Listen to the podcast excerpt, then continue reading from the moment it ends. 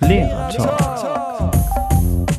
Hallo, hier sind wir endlich wieder und ich begrüße ganz herzlich euch alle, liebe Hörerinnen und Hörer und freue mich, dass ihr uns wieder hört. Und heute geht es um Klassengemeinschaft stärken und dafür haben wir uns zwei Profis in den Talk geholt. Und äh, genau, ihr habt richtig gehört, äh, diesmal sind Yunus und ich nicht zu zweit und auch nicht zu dritt mit einem Gast, sondern mit zwei. Ähm, und ich freue mich, ganz äh, herzlich begrüßen zu dürfen einmal Silvi und Johannes. Hallo, ihr zwei. Hallo. Ähm, ja, Klassengemeinschaft stärken. Ähm, ihr habt eigentlich uns angeschrieben, weil wir einmal einen Talk mit eurer Chefin. Ist das eure Chefin? Ja. Ja, richtig. Genau, Gertrud war bei uns im Talk und äh, wer sie nochmal hören möchte, da hatten wir einen ganz tollen Talk. Yunus, sag mal gerade eben schnell, wie hieß die Folge nochmal? Hast du es auswendig? Ähm, psychische Belastungssituationen bei Schülern ungefähr so Genau. ähnlich sollte es heißen. In der Corona-Zeit. Aber danke für die Vorwarnung. Das, Das hat ganz viel Spaß gemacht und äh, nicht nur uns wohl, sondern auch ähm, Gertrud und es war ein ganz toller Talk, den könnt ihr auf jeden Fall euch nochmal anhören. Da ging es so ein bisschen um psychische Belastungen während des Lockdowns, während äh, des Homeschoolings und ja, also bei uns in Niedersachsen, bei mir zumindest jetzt auch an der Schule, wir sind jetzt schon wieder länger, ähm, in ganzen Klassen im Szenario A. Ähm, aber auf jeden Fall ist es jetzt so, dass es ja eintrudelt so langsam und alle Klassen wieder ähm, vollständig zusammen sind. Und äh, da kam die Idee aus der Schulpsychologie, wo ihr beide herkommt, ähm, dass wir doch mal vielleicht darüber reden könnten, ja, wie man die Klassengemeinschaft nochmal neu so zusammenführen kann und stärken kann, ähm, weil ja die Befürchtung kann ich auch gleich mal sagen, habe ich tatsächlich so wahrgenommen, ähm, dass äh, die Klassengemeinschaft mh, auf jeden Fall so ein bisschen verloren gegangen ist in einigen Klassen, die ich unterrichte. Mm, Und da fand ich das super. Also sagt mal als erstes, wer seid ihr? Genau. Okay. Johannes Ja, sagt genau, Ladies first. Ladies first sagt Johannes, aber Lady sagt, nee, mach du mal. Dann kann, kann, ich, kann ich auch gerne eins machen. Also ich bin Johannes, bin Schulpsychologe. Ich äh, arbeite in Sieke in der Außenstelle. Ähm, früher der Landesschulbehörde, jetzt des Regionalen Landesamts für Schule und Bildung Hannover. Und ich bin da jetzt im siebten Jahr, meine ich. Und mache neben all den Dingen, die man als Schulpsychologe so tut, in einem Schwerpunkt auch mit bei der Kick-Fortbildung, über die wir vielleicht auch noch sprechen werden heute. Da geht es um Kommunikation, Interaktion und Kooperation im Klassenraum. Und da ist Gruppenentwicklung ein großes Thema und eben auch Dynamiken von, von Gruppen und Klassengemeinschaft fällt das auch ein. Sag mal direkt nochmal, wie lange ähm, machst du diese Kick-Fortbildung schon? Also in der Kick-Fortbildung bin ich, glaube ich, ziemlich seit Anfang dabei. Also es müsste seit 2015 sein, dass ich da mit einer Kollegin zusammen ähm, immer wieder einen Kurs mache. Mit Anfang meinst du jetzt ähm, deinen Anfang sozusagen? Mein Anfang, genau. Genau. Ich bin im Prinzip in die Schulpsychologie gekommen und gleich äh, stark konfrontiert gewesen mit dem Thema äh, Klassenentwicklung, Okay, Gruppenentwicklung. ja. Insofern bin ich da schon relativ lange dabei und ähm, wir werden ja vielleicht nochmal in der Folge Zeit haben, über die Fortbildung selbst zu sprechen. Ja, Dann kann ich ein bisschen Genau, noch was gerne. erzählen. Genau. super, okay. Und Silvi, was machst du in der Schulpsychologie? Genau, ja, mein Name ist Silvia und ich bin ähm, hier in Hannover in der Schulpsychologie tätig, ähm, auch beim Regionalen Landesamt für Schule und Bildung Hannover, aber eben hier direkt in der Hauptstadt.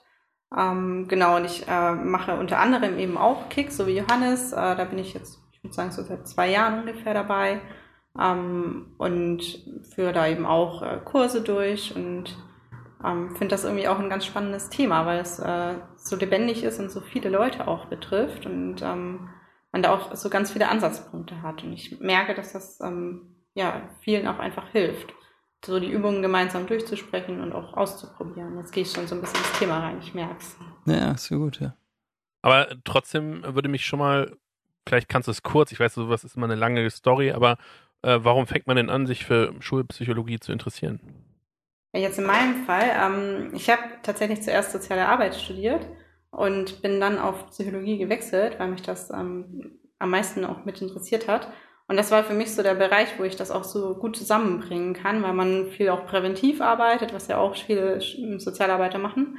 ähm, und aber auch vielen psychologischen Schwerpunkt hat. Und ähm, deshalb habe ich da so nach einer Möglichkeit für mich gesucht, das zusammenzubringen. Und da ist die Schulpsychologie halt, ja, fast prädestiniert dafür, ähm, für diesen Bereich. Ähm, genau, und ja, das finde ich halt total spannend, weil man so mit verschiedenen Zielgruppen arbeitet, Erwachsene, aber auch Kinder und Jugendliche und auch so verschiedene Fragestellungen hat und so einen Mix hat aus Beratung, Fortbildung. Ähm, das ist sehr abwechslungsreich.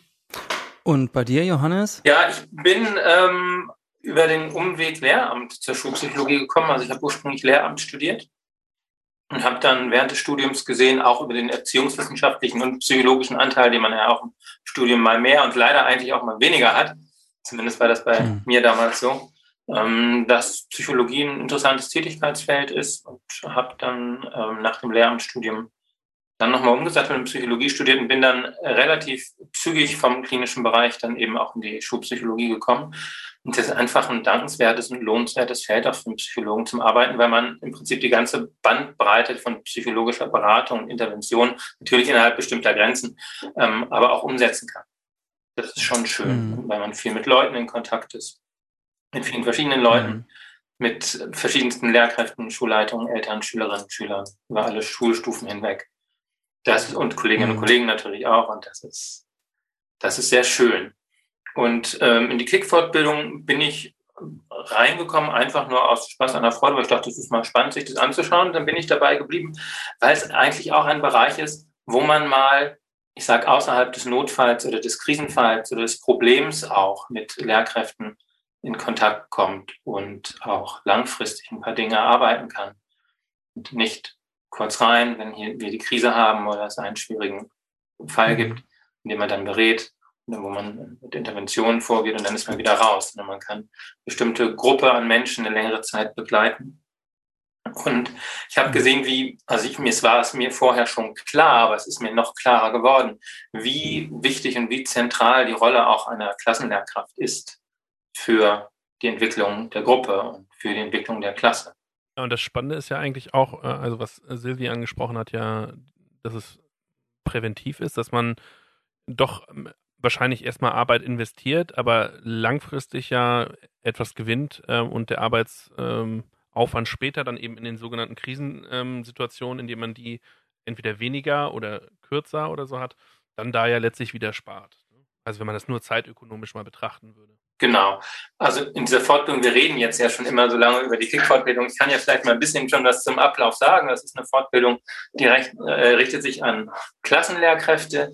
Die geht über einen Zeitraum normalerweise von anderthalb Jahren. Jetzt hatten wir ja auch bei uns in der Gruppe genau wie alle anderen auch die Problematik mit Corona. So hat sich äh, unsere aktuelle Gruppe oder beziehungsweise der Fortbildungszeitraum der aktuellen Gruppe etwas verlängert. Aber normalerweise ist es etwas, was über anderthalb Jahre geht, was ein ähm, Bestand, ein Bestandteil dieser Fortbildung sind 21 ganztägige Studienzirkel.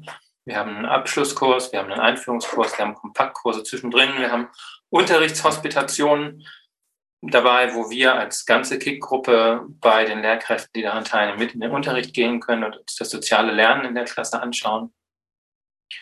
Und das ist auf den ersten Blick viel und auf den zweiten Blick ist es auch viel. Es ist viel Arbeit, aber es ist zumindest, wenn ich das aus meiner Sicht sagen darf und wenn ich das Feedback der meisten Lehrkräfte daran teilnehmen, ähm, heranziehe, ist es etwas, was sehr lohnenswert ist. Also auch Jahrgänge, die jetzt schon länger durch sind danach, äh, berichten mir immer noch, dass es ihnen A, viel Freude gemacht hat, sie viele Übungen immer noch fast täglich im Unterricht einsetzen, dass sie von den Theorieanteilen, die sie mitbekommen haben, ähm, immer noch sehr profitieren und dass auch die Schule davon profitiert.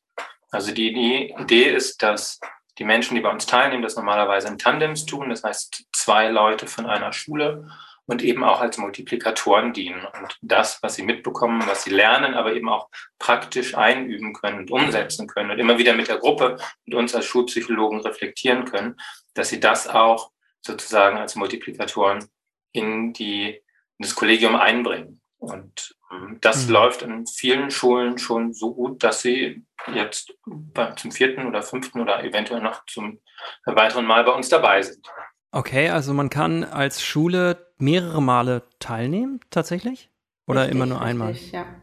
Nee, man kann äh, mehrfach, mehrfach teilnehmen und das ähm, haben wir jetzt auch echt schon öfter erlebt, dass ähm, ja die Schulen dann, ich sag mal, fast Blut geleckt haben Ja. und äh, dann auch äh, immer wieder äh, Lehrkräfte hinschicken und die dann auch sehr gerne teilnehmen, weil sie von ihren Kollegen da ganz viel Positives Ja. auch erfahren haben. Und schicken dann aber neue vermutlich, ne? Nicht die gleichen Kollegen dann nochmal. Genau, neue, die dann einen neuen Durchgang machen ähm, Mhm. und das auch gerne nutzen, um sich auf neue Klassen vorzubereiten. Mhm. Also die Weiterbildung beginnt sozusagen ein halbes Jahr, bevor man eine Klasse übernimmt, wo man dann eben auch in der Gruppe sich äh, Gedanken machen kann, wie möchte ich denn zum Beispiel die Kennenlernphase gestalten, wo wir ja auch in der Gruppe die ganzen Übungen, die die ähm, Lehrkräfte mit ihren Schülerinnen und Schülern machen, dann auch ausprobieren, Mhm. noch überlegen, wie kann man die vielleicht modifizieren und nochmal anpassen.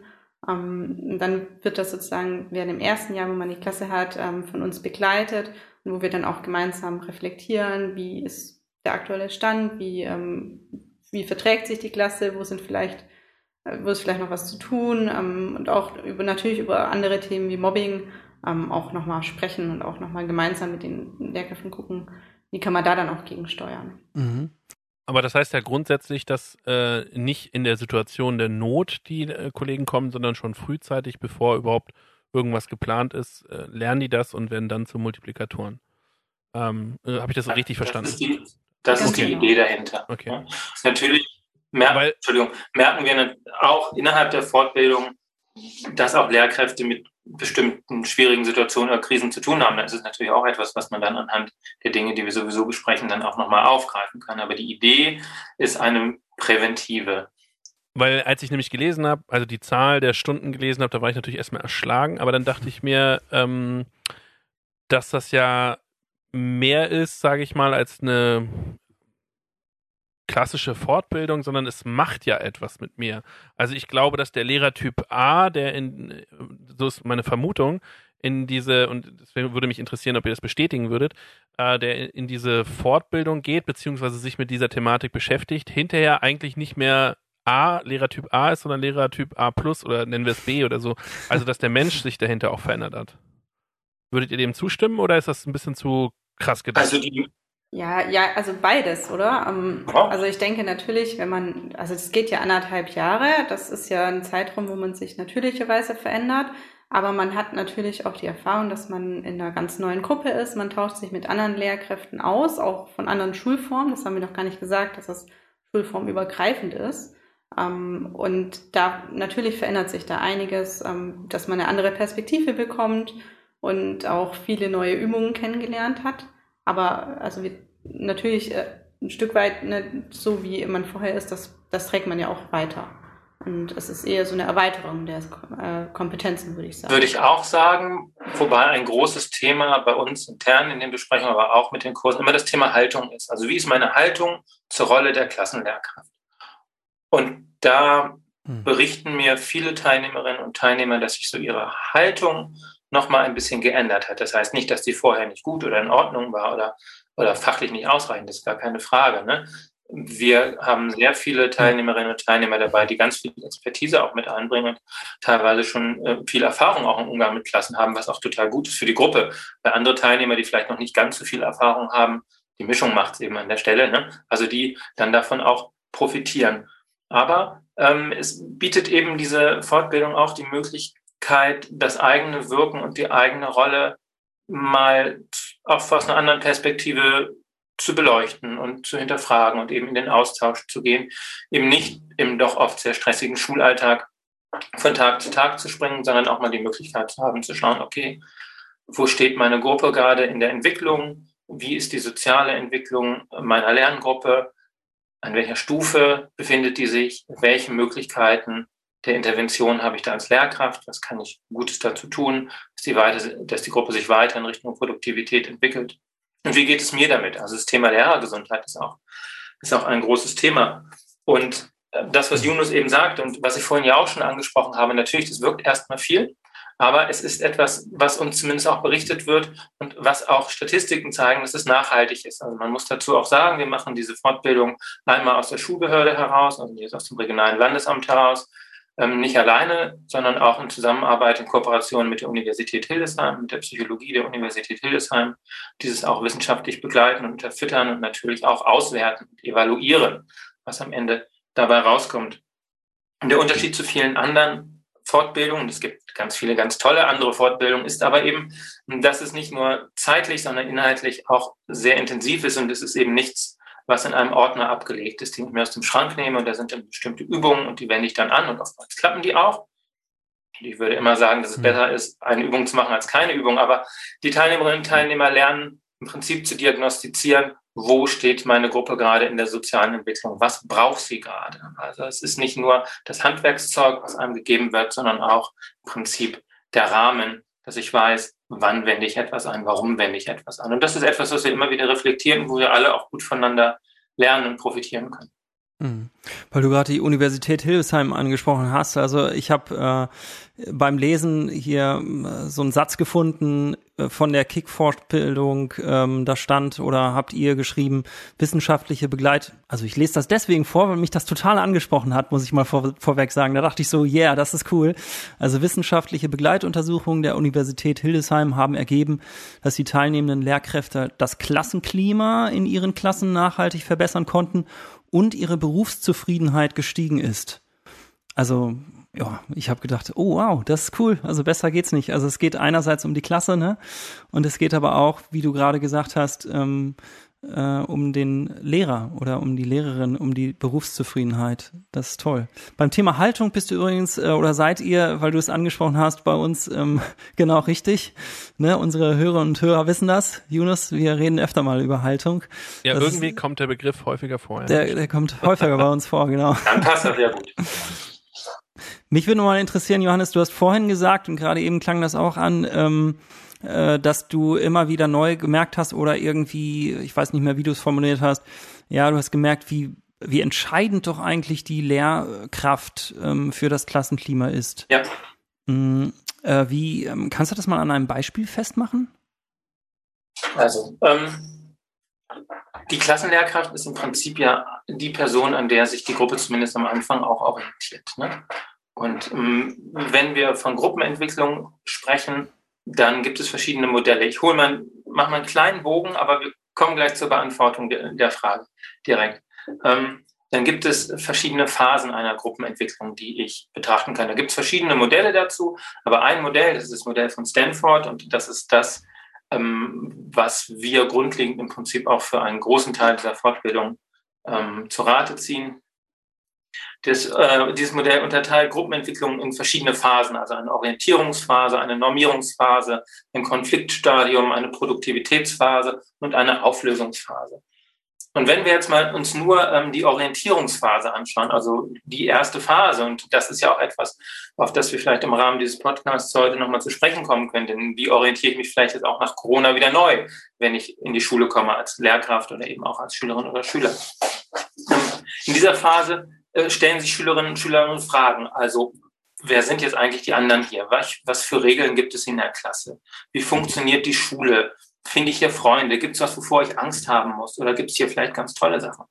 Und da ist die Lehrkraft an der ersten Stelle erstmal die Person, die dem Ganzen ein bisschen Struktur geben kann, also die anleiten kann, die den Rahmen geben kann, dass Schülerinnen und Schüler sich gut kennenlernen können, und auch in der Klasse und in der Gruppe orientieren können. Das fängt bei Gruppen, die sich vorher gar nicht kannten, äh, mit so etwas Einfachen an, wie die Namen kennenzulernen.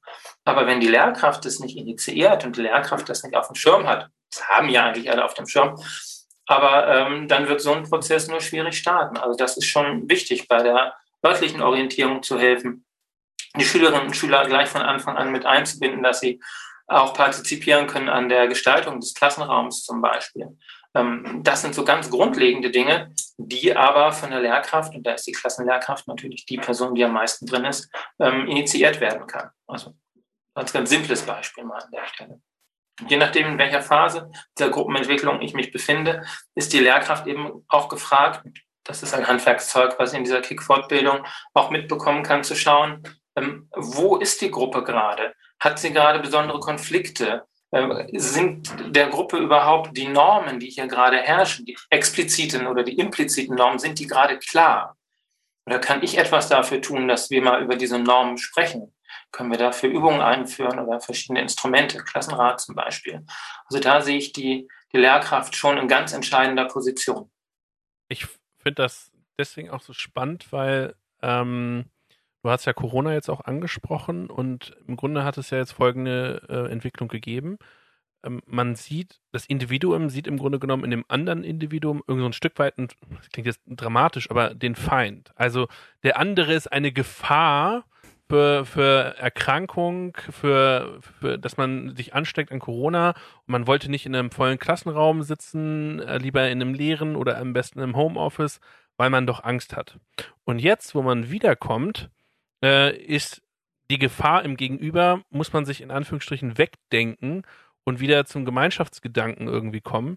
Denn ähm, ich vielleicht täusche ich mich ja mit meiner Wahrnehmung, aber ich habe das Gefühl, dass genau das in, äh, in den Köpfen der Schüler passiert. Ich habe immer Abfragen gestellt, wer lieber jetzt im Homeoffice sitzen würde, wer lieber äh, mit wer sich darüber gefreut hat, dass wir in vollen Gruppen da sitzen oder eben nur mit halben Gruppen. Und mh, trotzdem haben sich viele noch für halbe Gruppen ausgesprochen, weil sie dann doch eben die Skepsis äh, gesehen haben, dass der andere nebenan sie anstecken könnte. Mhm. Und das hat natürlich so ein bisschen gemeinschaftsauflösenden Charakter und deswegen fand ich das gerade spannend, dass wir uns jetzt damit beschäftigen, wie wir da entweder dem entgegenwirken und auch gleichzeitig sehen, was Gemeinschaft doch eigentlich erstmal für einen Wert hat und ähm, gleichzeitig auch für eine Ressource ist, äh, um Unterricht auch zu gestalten.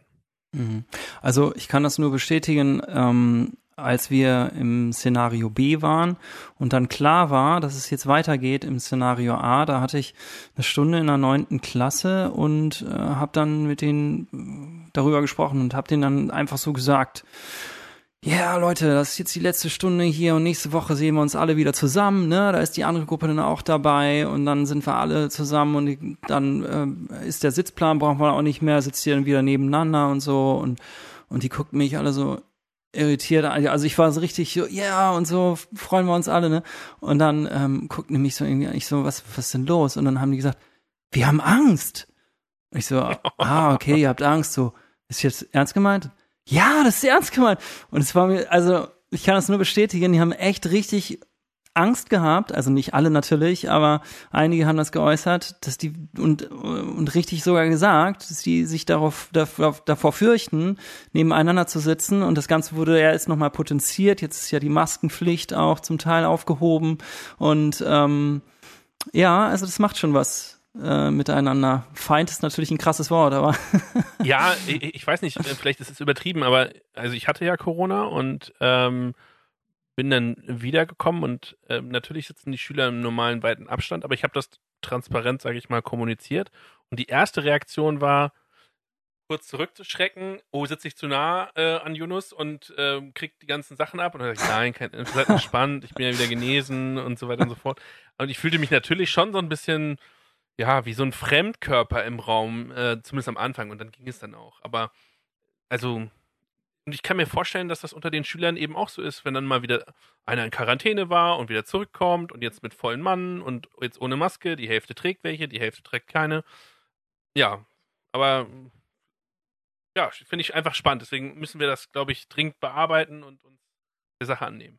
Ja, dann mal los. Ja, und das ist, ähm, glaube ich, auch ein Thema, was die Kinder und Jugendlichen voll umtreibt. Das, das erlebe ich in der Beratung immer wieder, dass ähm, die mir das auch so berichten und auch sagen, ähm, ja, irgendwie ist es so zweigeteilt irgendwie. Ich freue mich total, meine Freundinnen und Freunde wiederzusehen hm. und ähm, finde es total cool, wieder jeden Tag in die Schule zu gehen und das macht ähm, auch viel mehr Spaß, wenn man so in der Gruppe ist. Aber irgendwie ist es auch komisch, weil wir das jetzt die ganze Zeit so anders gemacht haben und es ist auch, glaube ich, gar nicht so leicht einzuordnen. Ähm, was, ja. ne, was, das, was diese Ambivalenz auch mit einem so macht. Genau, vielleicht kommen wir mal irgendwie, wir haben ja gerade über die Kick-Fortbildung gesprochen. Eine Frage habe ich auch noch zur Kick-Fortbildung, aber äh, vielleicht fällt mir die nachher nochmal wieder ein, weil jetzt sind wir eigentlich ja jetzt schon wieder in der jetzigen Situation. Also wie kriegen wir das denn jetzt, diese Brücke geschlagen von dem, was ihr uns von der Kick-Fortbildung ähm, erzählt habt, jetzt in unsere jetzige Situation? Also was machen wir denn jetzt? Also, ja. Könnt ihr uns das beantworten?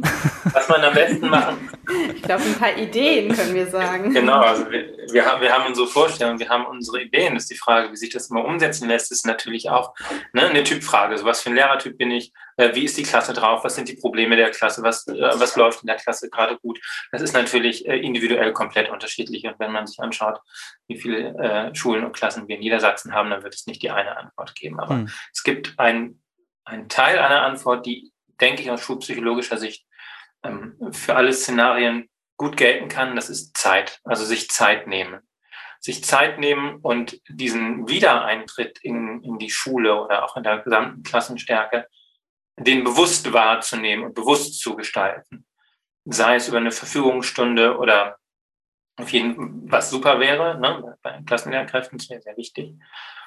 Ähm, übrigens auch etwas, ich komme immer wieder auf die Klickfortbildung zurück, was auch Bestandteil der Klickfortbildung ist, dass die Lehrkräfte, die dort teilnehmen, in dieser Zeit ihre Verfügungsstunde haben.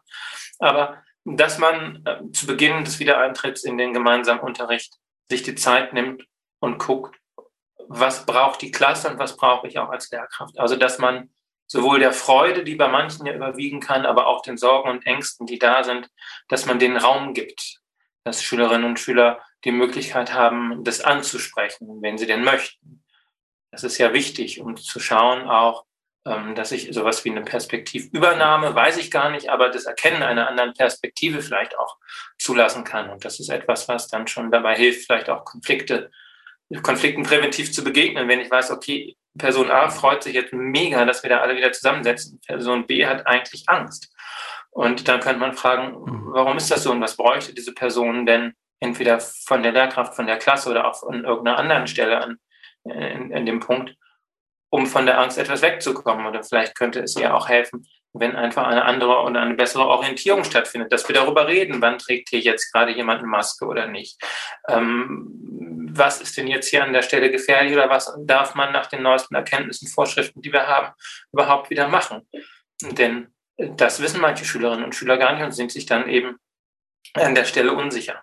Hm. Ja, ich glaube, was jetzt so auch ganz besonders ist, habe ich eben gedacht, ähm, jetzt ist ja eher schon so gegen Ende des Schuljahres, jetzt würde man ja eher darüber sprechen, vielleicht wie gestaltet man das Ende des Schuljahres oder bei ähm, Klassen, die vielleicht ähm, die Schule beenden oder auf äh, die weiterführende Schule wechseln, würde man jetzt eher überlegen, wie kann man das nochmal gut gestalten und die Gruppe löst sich dann eher auf.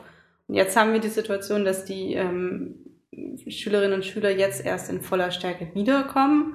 Und jetzt haben wir alle ja, anderthalb Jahre Pandemie hinter uns. Also wir haben uns ja alle irgendwie verändert.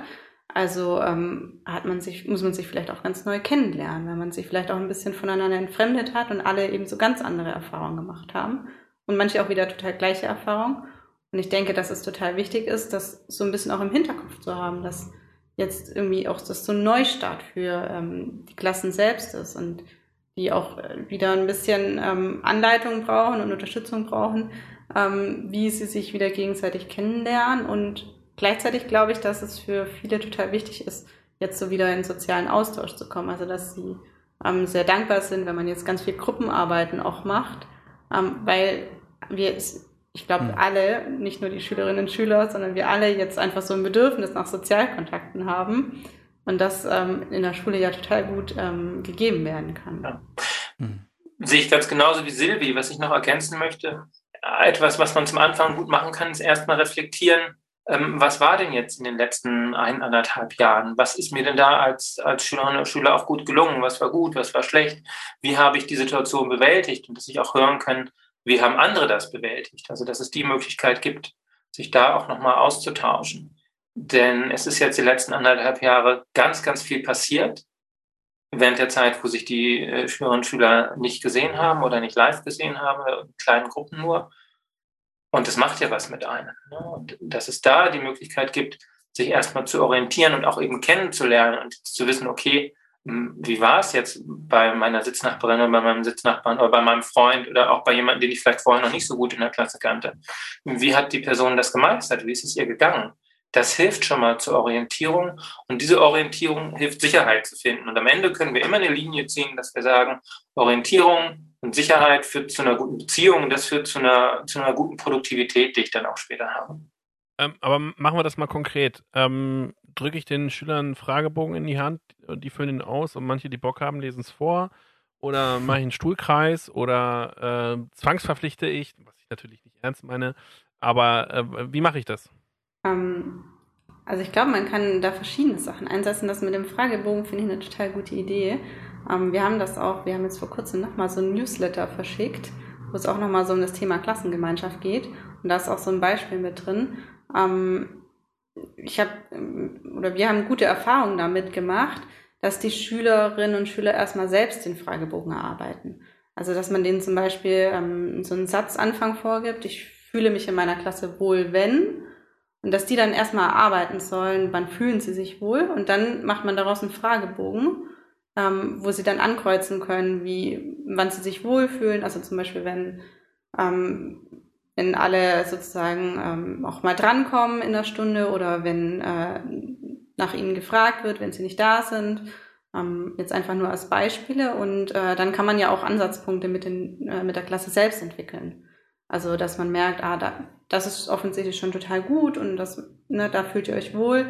Und da gibt es noch irgendwie so ein bisschen Verbesserungsbedarf und dass man auch die Ideen von den Schülerinnen und Schülern selbst einbezieht. Weil das, die haben ja oft total gute Ideen und wissen oft ziemlich genau, was sie eigentlich brauchen.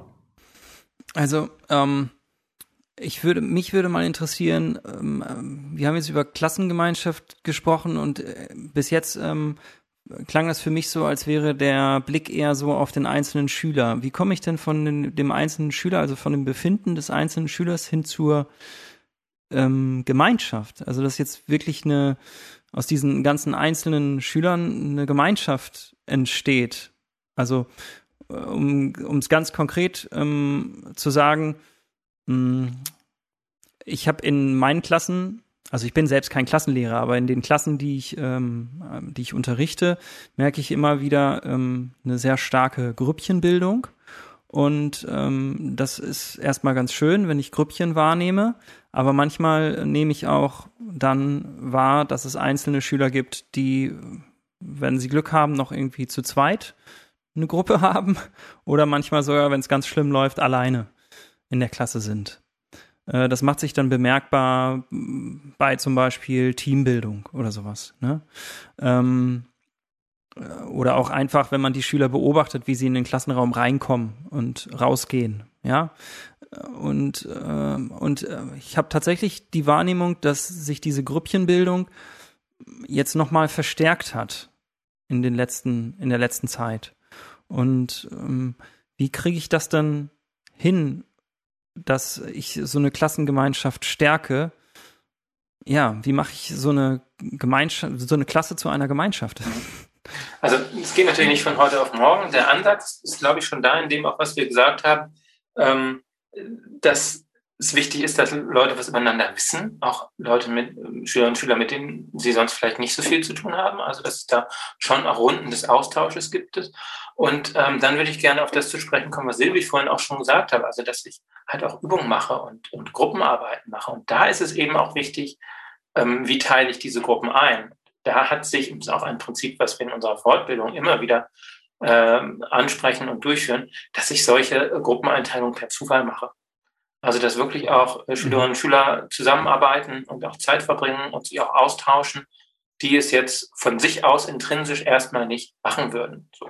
Und auch das mhm. ist ja ein, ein Zeichen vielleicht von fehlender Sicherheit oder eben von Unsicherheit, dass ich erstmal automatisch auf jemanden zugehe, den ich, den ich schon gut kenne. Ne? Und dass sich dann auch eben Gruppen bilden. Das ist erstmal was Normales, aber wenn ich schauen will, okay, ähm, wie möchte ich denn aus diesen verschiedenen Grüppchen, die ich habe, eine produktive Lerngruppe machen. Da ist eben die Orientierung wichtig, der Austausch untereinander, Übungen auch in anderen Personenkonstellationen durchzuführen. Aber ich spiele trotzdem mal den Ball zurück. Wenn ich mich an meine Fortbildungen erinnere, die ich gemacht habe und diese Zufallsmodi verwendet worden. Hast, ähm, hast du eine Kick-Fortbildung gemacht? Nee, Fortbildung im Allgemeinen. Ach so, an deine Fortbildungen. Okay, alles klar. Plural, genau. Ähm, und das verwendet worden ist, dann habe ich mich immer unwohler gefühlt, als wenn ich mit einem Kollegen da war, mit dem ich sowieso gerne zusammenarbeite und ähm, etwas erarbeitet habe. Also warum? Äh, oder wie formuliere ich es anders? Also ich sehe den Mehrwert, ich sehe aber selber dass wenn ich in die Situation gestellt werde, dass ich es unangenehmer finde und die Frage ist, ist der Mehrwert wirklich größer als dieses unangenehme Gefühl, mit einem Fremden, mit einem Unbekannten, mit jemandem, den ich nicht mag, zusammenarbeiten zu müssen? Weil wir sind das so gewohnt. Wir sind so gewohnt, jeder Schüler darf mit jedem mit zusammenarbeiten. Muss. Aber wenn man, wenn man guckt, wer sich in der Dienstbesprechung oder Gesamtkonferenz, Mhm. wer wie zusammensetzt oder bei einer Fortbildung zusammenarbeitet, sind das natürlich die besten Freunde oder die, die sich schon länger kennen und so weiter. Ich will da, bevor ihr antwortet, noch mal einen oben draufsetzen. Also ich habe das in die ähnliche Richtung gedacht und meine Frage wäre gewesen, hat das eigentlich auch Grenzen, so eine Klassengemeinschaft? Also, weil manchmal, also jetzt nicht falsch verstehen, ich bin natürlich dafür, Klassengemeinschaft zu stärken und so und eine Klassengemeinschaft herzustellen. Ich frage mich manchmal, ob sie in Schule ab und zu mal so gekünstelt übertrieben wird. Also, ähm, äh, genau, das, was Yunus sagt, kann ich nur bestätigen. Wenn man ins Erwachsenenleben guckt, dann gibt es auch diese Gruppchenbildung. Es gibt auch tatsächlich Erwachsene, jetzt muss ich aufpassen, was ich sage, ähm, mit, also mit denen ich ähm, jetzt, die ich vielleicht nicht ganz so sympathisch finde und mit denen ich dann weniger gerne zusammenarbeiten möchte. Wenn ich das muss, kann ich das natürlich aufgrund meiner Professionalität. Aber ich reiße mich jetzt nicht unbedingt drum, ja, und äh, versuche auch vielleicht das zu vermeiden irgendwie. Ähm, und äh, in Schule, genau, da ähm, zwingen wir Schüler dazu. Ich finde es immer toll, wenn ich so sehe, okay, ähm, da gibt es dann Prozesse, da ähm, haben die Schüler vielleicht Vorurteile und aufgrund von Übungen brechen diese Vorurteile dann auf und dann entsteht irgendwie eine Klassengemeinschaft. Und deshalb aber nochmal, gibt es da nicht aber auch Grenzen, dass man sagt, ja, wir müssen uns jetzt nicht alle irgendwie, wir müssen jetzt nicht alle beste Freunde werden? Und wo, wenn, wenn ja, wo sind diese Grenzen? Und wie geht man dann damit um? Also ich stimme dir da natürlich auf jeden Fall zu, es müssen nicht alle Freunde werden. Und äh, ich kenne diese Phänomene natürlich auch, die ihr eben beschrieben habt. Wenn ich mich irgendwo in eine Fortbildung setze und ich kenne da jemand, dann gehe ich auch erstmal zu demjenigen, setze mich da daneben. Ich glaube, das ist total normal, das machen wir irgendwie alles so. Ähm, deshalb ist es halt für, wenn man das jetzt so auf die Klasse bezieht, deshalb ist es total wichtig, dass man eben so eine Kennenlernphase auch ähm, als ähm, Lehrkraft gut begleitet, dass man sich da auch die Zeit nimmt, dass die Kennenlernspiele machen können, dass die ähm, auch untereinander sich kennenlernen können, nicht nur den, die Person, die direkt neben einem sitzt oder im eigenen Umfeld sitzt, sondern eben, dass man da das fördert, dass sich alle irgendwie auch kennenlernen. Das macht das dann auch leichter mit den äh, Zufallseinteilungen. Und äh, was ich aber schon auch merke, ist, dass ähm, das total hilfreich ist, wenn man nicht immer mit den gleichen Leuten zusammenarbeitet, ähm, sondern dass man dann ja auch ganz andere Perspektiven bekommt. Also die äh, Leute, die man irgendwie kennt, die haben, also ganz oft ist es ja so, dass die irgendwie auch ein bisschen ähnlich ticken und vielleicht ähnliche Interessen haben und wenn man dann aber mal mit jemand anderem spricht, der, ähm, mit dem man sonst nicht so viel zu tun hat, dann kriegt man auf einmal ganz neue Ideen oder Sichtweisen. Und das ist natürlich bei den Schülerinnen und Schülern auch so. Und ähm, dann können die sich dadurch auch nochmal besser kennenlernen und das ermöglicht das ja auch, dass es dann mit der Zeit auch leichter wird mit den Zufallseinteilungen. Und klar, aber das natürlich würde ich auch sagen, dass es so eine gewisse Grenze gibt, ähm, weil es ja eben keine frei gewählte Gruppe ist. Also die haben sich ja nicht vorher zusammengesetzt und überlegt, ja, wir wollen jetzt eine Gruppe sein, sondern die werden zusammengemixt. Und ähm, ich würde sagen, ne, die Grenze liegt eben darin, dass ähm, ich erwarten kann, dass sie als schulische Klassengemeinschaft gut funktionieren und ähm, da aufeinander Rücksicht nehmen und ähm, sich miteinander auseinandersetzen. Aber ich würde jetzt nicht erwarten, dass alle miteinander zum Beispiel Freundschaften schließen. Ähm, das fände ich etwas, was, das ist schön, wenn es sich entwickelt, aber das muss jetzt nicht sein. Das kann ich nicht verlangen. Ja. Ich, ich kann das ergänzen. Also die Übung heißt ja nicht, äh, ihr habt jetzt diese Aufgabe, am Ende müsst ihr beste Freunde sein. Ne? Das ist unrealistisch. Und natürlich gibt es verschiedene Sympathien zu verschiedenen Menschen. Das ist so. Aber wenn ich es, wenn ich versuchen will, die, die Gruppe auf einen guten, einen produktiven, einen, einen eigenverantwortlichen Weg zu führen, dann ist es wichtig, dass ich eben die Möglichkeit gebe, auch zusammenzuarbeiten und ähm, dieses Hemmnis, was man vielleicht selber hat, oder diese Schwelle, wo man rüber muss, zu sagen, ach, jetzt arbeite ich jetzt mit einer anderen Person und vielleicht gibt es eine Schülerin oder einen Schüler, den ich ganz toll finde, meine Kumpels finden die aber blöd. Und wenn ich jetzt der zusammenarbeite und mich melde, in eine Gruppe gehe, stehe ich irgendwie blöd da. Ähm, das kann man verhindern, wenn eben eine Zufallseinteilung da ist und wenn das auch von vornherein klar ist. Ne? Das heißt ja nicht, dass die in der Pause jetzt alle zusammen Fußball spielen müssen oder was anderes machen müssen. Ne? Oder dass sie sich nachmittags verabreden müssen. Hm. Aber dass sie die Möglichkeiten haben, sich eben kennenzulernen. Und das ist im Prinzip, auch wenn man sozialpsychologisch schaut, jetzt schweife ich ein bisschen ab, aber ein Grundprinzip auch. Ne? Es gibt eine ganz bekannte sozialpsychologische Hypothese, die Kontakthypothese von Allport, die besagt, also ich baue dann äh, Vorurteile ab gegenüber anderen Menschen und anderen äh, Gruppen, wenn ich die Möglichkeit habe, Kontakt zu haben und wenn ich zusammen äh, möglichst kooperativ an bestimmten Dingen arbeite. Ganz besonders funktioniert sowas immer ganz gut, sagt Allport, äh, wenn das noch gefördert und unterstützt wird, der Rahmen von Autoritäten. Und dann wären wir ja wieder bei den Lehrkräften an der Stelle. Also mhm. das ist im Prinzip so ein, so ein Basic in dem Moment. Aber das muss ich auch dazu sagen, es ist erstmal ein Schritt. Und es ist auch erstmal schwierig, das vielleicht in der Klasse durchzusetzen. Ne? Vielleicht gibt es auch Gemaule, sage ich jetzt mal an der einen oder anderen Stelle. Und dass Schüler sagen, das will ich jetzt aber eigentlich gar nicht, das ist doch blöd, und warum kann ich nicht mit XY was zusammen machen? Ne? Das ist auch etwas, hm, wir kommen immer wieder zu dieser Fortbildung, die wir anbieten, aber etwas, was wir auch besprechen. Wie kann ich dem denn auch als Lehrkraft an der Stelle entgegnen? Also da versuchen wir auch, Lehrkräfte zu bestärken, ähm, sie dafür auch so ein bisschen zu coachen, wie, wie spreche ich das an, wie setze ich das ein. Und da ist es eben auch wieder gut, dass wir in der Fortbildung zum Beispiel ähm, Leute von ganz verschiedenen Lernformen verschiedenen Schulen da haben, die dann eben auch ähm, ihre Erfahrungen dann schon einbringen können, wie sie das mit ihren Gruppen gemacht haben. Ja. Aber es ist gut, dass, es, ihr es thematisiert, denn es ist, es ist kein Selbstläufer. Ne? Das ist Arbeit, das ist klar.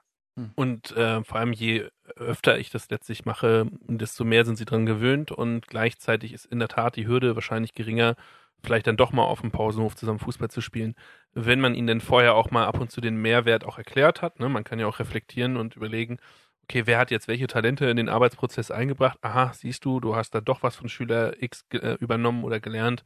Also auch da dein Gewinn. Es war vielleicht ein bisschen ähm, hm. ja, abgehoben, aber ich glaube hm. schon, dass das überwiegend äh, funktioniert. Also da schließe ich mich an. Hm. Ähm, du hast gerade, Johannes, äh, nochmal die Kick-Fortbildung und ich glaube den Punkt Kommunikation angesprochen. Ne? Ähm, also Kick, ich wiederhole das nochmal, ähm, Kommunikation, Interaktion und Kooperation. Ähm, beim Stichwort Kommunikation mh, mm, ist mir aufgefallen, ähm, oder ist mir folgende Frage gekommen. Wir haben jetzt über Übungen gesprochen. Was kann ich denn äh, machen, äh, so ganz im Alltäglichen, ähm, im alltäglichen Unterrichtsgeschehen, um die Klassengemeinschaft zu stärken. Also ich jetzt äh, vielleicht mal für mich ganz konkret. Ich bin jetzt, äh, ich habe zwei Neben, äh, zwei Neben, ich habe keine Nebenfächer. Ich Kurzzeitfächer. Kurzzeitfächer, genau. also ich habe zwei Kurzzeitfächer und ich bin selbst nicht Klassenlehrer und ich muss irgendwie meinen Unterrichtsstoff auch noch durchkriegen. Ich habe keine Verfügungsstunde und ich habe keine ähm, Zeit äh, jetzt noch irgendwelche ähm, Spielchen und Übungen zu machen, um die Klassengemeinschaft zu stärken. Und trotzdem nehme ich äh, das eine oder andere Mal wahr, dass ich mit Klassen ähm, etwas zu tun habe, die eine sehr gute Klassengemeinschaft haben. Und ich habe Klassen, wo die Klassengemeinschaft schwieriger ist. Und ich würde das nicht ganz gerne alles auf ähm, sozusagen sagen, ja gut, habe ich ja nichts mit zu tun, ich bin nicht Klassenlehrer, kümmere ich mich nicht drum, sondern ich würde eigentlich ganz gerne das so in meinen alltäglichen in mein alltägliches Unterrichtsgeschehen einbauen. Das eine haben wir ja schon drüber gesprochen, also Gruppenarbeit, kooperative Lernmethoden und sowas. Ich denke, das ist total super. Was mich jetzt äh, noch zusätzlich interessieren würde, gibt es vielleicht ein paar Tipps oder sowas, die die Haltung und die Kommunikation, das Auftreten betreffen, dass ich da von vornherein halt einfach mit meinem Auftreten irgendwie äh, klar machen kann, hey Leute, ähm, hier, äh, mir ist Klassengemeinschaft wichtig. Ja, die, ja, die geschlossene Frage, geschlossene Antwort, ja, ja die gibt es. ja, ist super. So, jetzt, jetzt, die Frage, Frage was? genau. Also, ähm, klar, wir haben über das Thema Haltung gesprochen und ähm, an der Stelle ist es natürlich schwierig, wenn man, äh, schwieriger, wenn man in einem Kurzzeitfach in einer Klasse ist. Vielleicht habe ich auch geteilte Lerngruppen. Wenn ich jetzt Religionslehrer bin, dann haben die einen Wert und Normen, die anderen haben Religion, ne? und die kommen aus zwei Klassen mhm. zusammen. So, das ist ja alles, alles etwas, was es durchaus gibt. Kann ich ja trotzdem überlegen, ähm, wie kann ich etwas einbringen, wo ich jetzt nicht erstmal eine halbe Stunde eine Übung mit denen mache. Aber ich sag mal, eine kurze Befindlichkeitsrunde am Anfang einer Stunde, eine kurze Blitzlichtrunde und auch die Frage, mh, hm, auf was, ne, wenn ich vielleicht zwei Möglichkeiten habe, die ich heute unterrichtstechnisch machen kann, auf was hättet ihr Lust? Oder wie geht's euch gerade? Oder wie ist eure gefühlter persönlicher Wetterbericht in diesem Moment? Gibt es verschiedene Übungen, die man machen kann? Das hilft ja schon mal, um zumindest mal in Dialog zu kommen und äh, führt dazu, dass jeder vielleicht erstmal was sagt und die Möglichkeit hat, was zu sagen. Und dann dauert es vielleicht fünf Minuten, vielleicht braucht es auch sieben oder acht Minuten, aber ich habe die Klasse schon mal ein bisschen aktiviert und ich habe sie schon mal ein bisschen warm an der Stelle. Super erste praktische Idee. Aber Silvi hat bestimmt auch noch ganz viele andere gute Ideen. Du nickst. Ja, also ich glaube auch, ähm, so kleine Ge Bewegungspausen finde ich immer ganz gut. Also ähm, muss man ja gar nicht irgendwie eine halbe Stunde auch machen, so wie Johannes eben gesagt hat, sondern dass man das vielleicht eher kurz einbaut. Ähm, einfach auch, ne, dass man auch einen kurzen Moment gemeinsam Spaß hat, dass man irgendwie eine lustige Übung macht und ähm, dann wieder weiterarbeitet. Also das lockert das Ganze ja auch schon mal auf und zeigt irgendwie auch, dass einem das irgendwie total wichtig ist. Da brauche ich wieder ein ähm, Beispiel. Da brauche ich wieder ein Beispiel. okay. Ähm, ich überlege gerade so meine Lieblings. Also mache ich jetzt Sit-ups mit meinen äh, Schülern und sage so, jetzt haben wir wieder ein bisschen mehr Bauchmuskeln oder? Also ja, könntest du vielleicht auch ausprobieren, aber ich weiß nicht, ob das so ganz gut ankommt immer. Ähm, was ich total gerne mache, ist die Übung 1, 2, 3. Das ähm, zwei Schüler zusammengehen und zu zweit ne, abwechselnd 1, 2, 3 zählen und man dann nach und nach die Zahlen ersetzt durch zum Beispiel ein Klatschen, dann sage ich nicht mehr eins, sondern klatsche, der andere sagt zwei und ich sage dann wieder drei. Um, und dann kann ich die zwei und die drei dann anschließend auch noch ersetzen. Und das ist um, eine Übung, wo den also es macht eigentlich allen Spaß, auch Erwachsenen, ähm, die auch irgendwie witzig ist, wenn man dann doch irgendwie durcheinander kommt und aber auch ähm, so ein bisschen ja, Lockerheit einfach reinbringt. Und man macht es im Stehen, kann man irgendwie auch nochmal eine andere Haltung einnehmen. Also das ist eine Übung, wo ähm, ich total gerne mache, weil die, man braucht keine Materialien dafür, man muss nichts vorbereiten und kann das einfach so spontan auch machen. Genau. Kann ich mich nur anschließen. Also die besten Übungen sind die, ähm, die man parat hat. Also wo ich jetzt nicht noch drei Aktenordner mitschleppen muss und wo ich noch nicht noch eine halbe Stunde vorbereiten muss. Sondern die besten Übungen sind die, die gemacht werden und eben gemacht werden können. Und wenn wir jetzt immer schon auch über Gruppenphasen gesprochen haben und auch Orientierung, und ich habe ja schon gesagt, es gibt sowas wie eine Normierungsphase, wo wir schauen, welche Regeln gelten in einer Klasse, was sind so die explizit ausgesprochenen, was sind so die impliziten, ne, die eigentlich nie jemand irgendwo ausgesprochen oder aufgeschrieben hat, aber die irgendwie gelten.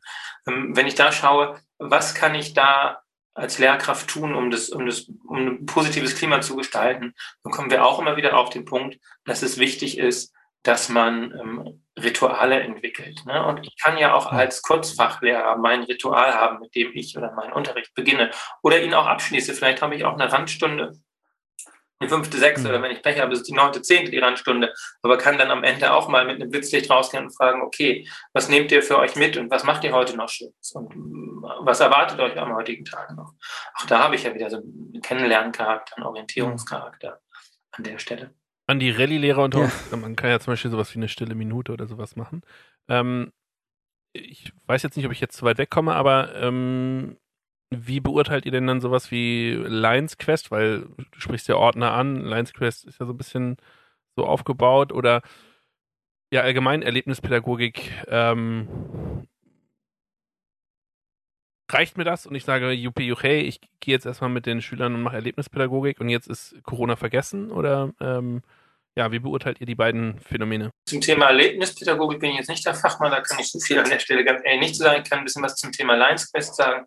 Lions Quest ist eine gute Sache und ähm, du hast ja gefragt, reicht mir das? Ich würde immer schauen und gucken, ähm, was reicht mir als Schule, was reicht mir als Lehrerpersönlichkeit, welche Ressourcen habe ich? Und ich habe vorhin schon gesagt, jede Übung, die ich mache, ist im Prinzip besser als eine Übung, die ich nicht mache. Ähm, und es gibt gute Lines-Quest-Übungen, ne? Und manches, manches ähnelt sich auch. Der Unterschied, ne? Hat jetzt nichts damit zu tun, dass jetzt Lions Quest irgendwie eine schlechte Fortbildung wäre. Ich sage ja ganz im Gegenteil. Aber der Unterschied ist eben, dass ich die mehr an Zeit und auch, ich sage jetzt mal, Austausch und Selbsterfahrung an der Stelle, obwohl das manchmal so analytisch klingt, so ist es nicht gemeint, dass das, was ich in, in Kick reinstecke, zumindest ähm, wenn ich das, was mir persönlich zurückgemeldet wird und das mir anschaue, was an, an Zahlen, zum Beispiel auch die Uni Hildesheim ermittelt, dass das schon halt nochmal ein Mehrwert ist. Es ist einfach etwas, es ist was anderes. Ne? Das heißt nicht, dass das eine schlechter ist, aber es ist ähm, schon auch Thema Haltung, es ist etwas Nachhaltigeres. Das sind zumindest die, oder es ist etwas sehr Nachhaltiges, so, ähm, ohne jetzt mal einen Vergleich zu und sich gegenseitig ergänzen. Es kann sich, es kann sich auch ergänzen. Ne? Das stört ja, ist doch auch gut, wenn, wenn eine Schule gute Zusammenarbeit im Thema Lions Quest hat und da gut aufgestellt ist. Das ist super. Würden wir als, als Schulpsychologen auch immer fördern. Das finde ich total gut.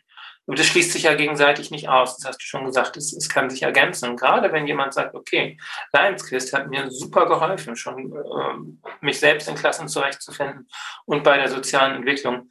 Ich möchte das nochmal intensivieren. Ich möchte vor allem auch in den regelmäßigen Austausch mit Lehrkräften auch anderer Schulen und auch verschiedener Schulformen kommen, dann kann so eine Kick-Fortbildung etwas sein, was dann eben nochmal was draufsetzt.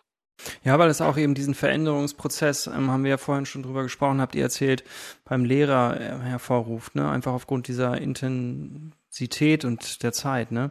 Ich würde ganz gerne mal, weil wir jetzt über Haltung gesprochen haben und ich eher irgendwie nach der Kommunikation gefragt habe, äh, ich bin noch nicht so ganz, ähm, ich weiß nicht genau, mir reicht die Antwort noch nicht so ganz aus. Deswegen will ich nochmal nachhaken mit einem ganz konkreten Beispiel. Also ich habe ein Unterrichtsgespräch, ich, es geht um was Fachliches, irgendwas, ja, und es hat überhaupt jetzt gar nichts erstmal mit der Klassengemeinschaft zu tun oder mit irgendwelchen persönlichen Befindlichkeiten, sondern es geht einfach um die Sache meines Unterrichts. Ähm, um irgendein Unterrichtsthema und ich habe ein Unterrichtsgespräch und irgendein, nehmen wir mal zum Beispiel siebte Klasse, irgendwas so, ja, in dem Dreh, also so ähm, Pubertätzeit oder sowas. Und dann ähm, ähm, sagt eine Schülerin oder ein Schüler, äußert irgendetwas, was so ein bisschen, naja, was vielleicht ein bisschen äh, eine dumme Frage ist oder sowas oder irgendwie so ja, eigentlich wissen es alle so, ne? Und dann ähm, äh, macht sich halt jemand anderes aus der Klasse laut äh, in dem Moment darüber lustig und ist dann aber auch gleich wieder sofort still. In dieser äh, kleinen Sekunde habe ich dann festgestellt als Lehrer, ähm, hier äh, gibt es eine Person in der Klasse. Ich sehe das auch an den Blicken. Das kriegt man ja alles in, ähm, in, in hundertstel Sekunden, äh, spürt man das ja alles. Äh, ich sehe das an den Blicken der Klasse. Hier ist eine Person in der Klasse, die irgendwie so ein bisschen nicht so richtig gut in der Klassengemeinschaft drin ist. Und es gibt auch noch andere, die sich auch noch über diese Person lustig machen. Ne? Ähm, wie gehe ich dann in dem Moment damit um? Was würdet ihr sagen? Hm, ich glaube, jetzt sind wir wieder an dem Punkt, den wir vorher auch schon hatten, dass äh, die Lehrkraft so zentral ist. Ähm, also im Prinzip hat man ja zwei Möglichkeiten. Ich kann darauf reagieren oder ich kann nicht darauf reagieren. Hm. Erstmal, ähm, wenn ich nicht darauf reagiere, dann ähm, würde ich sagen, verstärkt das jetzt eher denjenigen, der sich da lustig gemacht hat. Ähm, die Schülerin, die sich da jetzt getraut hat, und ich finde, das ist ja auch wirklich was, wo man sich auch trauen muss, wenn man sagt, das ist irgendwie was, was ich nicht weiß und ich frage das jetzt, das ist ja erstmal mutig. Ähm, die wird vielleicht merken, okay, ich werde hier dafür ausgelacht und das stört auch gar niemand, wenn ich da ausgelacht werde. Und äh, ich würde sagen, man kann das total gut aufgreifen, indem man sagt, ähm, ne, indem man das auch wertschätzt, dass jemand eine Frage stellt und ähm, man auch das deutlich macht, dass das auch Mut erfordert, zu zeigen, dass man etwas nicht weiß. Und ähm, dass, es, dass das eben auch gar nicht so leicht ist. Dass, also, dass man die Schülerin dafür wertschätzt, dass sie sich da ähm, getraut hat, die Frage zu stellen und ähm, dass das auch völlig in Ordnung ist, wenn ähm, man Fragen hat, dass man die eben auch stellt. Dafür ist, es, dafür ist ja auch der Unterricht da. Wenn wir ja nur Sachen fragen, die wir schon wissen, dann ähm, bringt es ja irgendwie auch nicht so mhm. viel zu, für, zum Lernen. Und ähm, ich finde das total wichtig, dass man aber an der Stelle überhaupt reagiert. Mhm. Und nicht ähm, sozusagen die Situation für sich stehen lässt, weil dann zieht jeder ja seine eigenen Schlüsse draus und äh, wird vielleicht auch noch verschreckt, weil man denkt, okay, der ähm, findet die Frage auch irgendwie peinlich und was Dummes gemacht. Wenn ich da eben ergänzen kann, ich sehe das genauso wie Silvi. Schön ist es, wenn ich an der Stelle aber eben auch schon ein bisschen Vorarbeit geleistet habe und sowas wie Klassenregeln habe, auf die ich dann vielleicht auch verweisen kann. Und eine Klassenregel ist immer mhm. dann gut, wenn sie allen auch äh, gegenwärtig ist und wenn sie, wenn sie konkret formuliert ist. Manchmal gibt es das ja, dass ich eine, eine Klassenregel habe, die da bedeutet, wir gehen respektvoll miteinander um. Das finde ich toll und wichtig und es ist sehr gut, respektvoll miteinander umzugehen. Aber manchmal ist nicht klar ausdefiniert, was bedeutet denn eigentlich in unserem Klassenkontext respektvoll? Was heißt das eigentlich? Mhm. Da kann man ja auch nochmal schauen, wie wollen wir miteinander kommunizieren. Da kann man ja auch vorher in, in Regeln zusammenarbeiten. Wir lachen niemanden aus, ähm, wenn er etwas fragt. Oder wir sind äh, höflich zueinander oder wir lassen jemanden ausreden wenn man solche Klassenregeln hat und die auch erarbeitet hat an der Stelle, dann könnte man an der Stelle genau das tun, was Sevi gesagt hat, also das Aufgreifen, die Schülerin verstärken, bis sie sich gemeldet hat und auch nochmal auf diese Regel verweisen, sagen, ja, schaut mal Leute, die Regeln habt ihr euch selber vielleicht am Idealfall auch gegeben. Ähm, das, aus meiner Lehrersicht passt das jetzt hier gerade nicht zusammen. Was, was haben wir hier für eine Situation? Ne? Das ist das große Thema Regeln. Hm. Man muss es jetzt nicht aufmachen. Mir fiel es an der Stelle nur ein. Und dann ist es eigentlich auch immer gut, wenn es Regeln gibt, die Schülerinnen und Schüler miteinander erarbeitet haben. Klar, unter Anleitung der, der, der Lehrkraft auch, aber es eben auch nicht nur vorgegebene Regeln sind. Klar, bestimmte Regeln sind gesetzt und müssen gelten, aber oftmals ist es dann besonders wirksam, wenn ich weiß, eine Gruppe hat sich selber Regeln gegeben, selber darauf verständigt, ich habe als Lehrkraft diesen Prozess begleitet und dann kann ich darauf auch rekurrieren und sagen, ja Leute, das habt ihr euch überlegt und das passt hier nicht. Ich glaube, das ist auch das Schwierige an, äh, am Lehrerberuf. Ähm, klar, auf der einen Seite kann ich das regeln. Ich würde sogar noch drumherum oder darüber hinausgehen und sagen, es ist ein Stück weit eine Schulkultur. Also ähm, ich müsste versuchen, diese ähm, Kultur der Angst, die unter Umständen entstehen kann, oh, darf ich dem Lehrer überhaupt eine Frage stellen? Also dass der Lehrer vielleicht schon negativ reagiert, hm. hin zu einer ähm, ja, äh, positiven Fehlerkultur oder äh, Kultur der Gemeinschaft hinzukriegen. Und ja, ich versuche das immer mit so Kleinigkeiten, wie dass ich am Anfang des Halbjahres sage, okay, wenn ihr eine Frage habt, stellt sie. Das sagt natürlich jeder Lehrer. Und dann versuche ich das ein bisschen zu übertreiben, indem ich sage, ja, äh, Yunus, Sie haben mir das jetzt schon gerade zweimal erklärt. Äh, ich habe es immer noch nicht verstanden. Können Sie es mir nochmal mit anderen Worten erklären? Und dann wiederhole ich diesen Satz vier, fünf Mal, bis äh, ja, je, sich jeder darüber amüsiert. Also, dass ich bereit bin, im Grunde genommen, die Sache zehnmal zu erklären mhm. äh, und nicht wie ja, wie manche sagen, nee, jetzt komm, ich habe es dir gerade erklärt, jetzt ist gut. Frag deine Mitschüler. Ähm, dann traut sich ja keiner mehr, das zu fragen. Und wenn ich diese ähm, Kultur der Angst zwischen den zwischen Schüler und Lehrer ein Stück weit versucht habe abzubauen, dann passiert das meistens auch zwischen den Schülern ein bisschen auch. Ähm, aber das ist natürlich wieder so, es gibt keine klassische Maßnahme, wo ich sage, hey, damit läuft's. Ähm, und dann habe ich immer das Gefühl, bleibt so im Allgemeinen hängen, weil ähm, manchmal will man ja gerne einen Ordner aufschlagen und sagen, hier, Maßnahme A und jetzt läuft's. Das wäre manchmal total cool, wenn wir so eine Art Rezept hätten. Den Ordner hätte ja. ich auch gerne. Ähm, genau. Aber ähm, ja.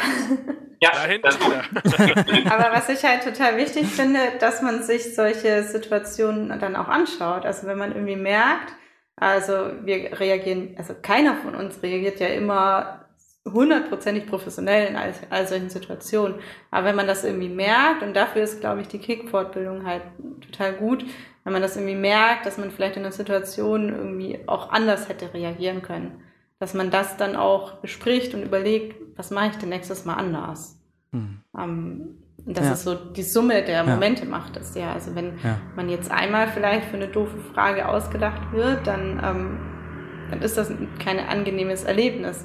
Aber ich glaube, vor allem wird es dann zum Problem, wenn, wenn das andauernd passiert und dann nicht darauf reagiert wird. Und mhm. deshalb, ist, ich denke, es wird nicht in jeder einzelnen Situation notwendig sein, richtig zu reagieren. Aber ich kann das ja auch zum Anlass nehmen, da dann nochmal drüber nachzudenken und mit anderen drüber zu sprechen. Also das finde ich auch total wichtig, dass man auch sich so anhört, wie machen andere das? Genau. Ja. Und äh, Tobi, wir dürfen auch nicht vergessen, äh, dass es nochmal ein Unterschied ist zwischen IGS und Gymnasium. Wenn mhm. ich bedenke, dass unsere gymnasialen Schüler meistens acht, neun Lehrer äh, in der Woche haben, mindestens. Äh, in der IGS ist es ja häufig anders, wo mehr mhm. äh, fremd unterrichtet wird und dann weniger Kollegen für den Unterricht verantwortlich sind. Ja. Ähm, wir haben ja so ein bisschen jetzt auch über Repertoire gesprochen oder beziehungsweise Entwicklung von Gemeinschaft. Ist jetzt, äh, in eurem Konzept gibt es ja auch die Einführung des Klassenrats. Ist das dann eigentlich der Zielpunkt, wo man sagt, jetzt hat es eine Klasse geschafft, wenn der erstmal installiert ist und läuft, habe ich alles geschafft? Und vielleicht kann, könnt ihr das auch nochmal ausführen, was ein Klassenrat überhaupt ist, weil ich glaube, nicht jeder weiß, was ein Klassenrat ist, auch wenn der Name schon ein bisschen was sagt. Aber erstmal ausführen, was der Klassenrat ist und dann mal gucken, wann wir ihn installieren und wann ich sagen kann, äh, jetzt läuft alles von alleine.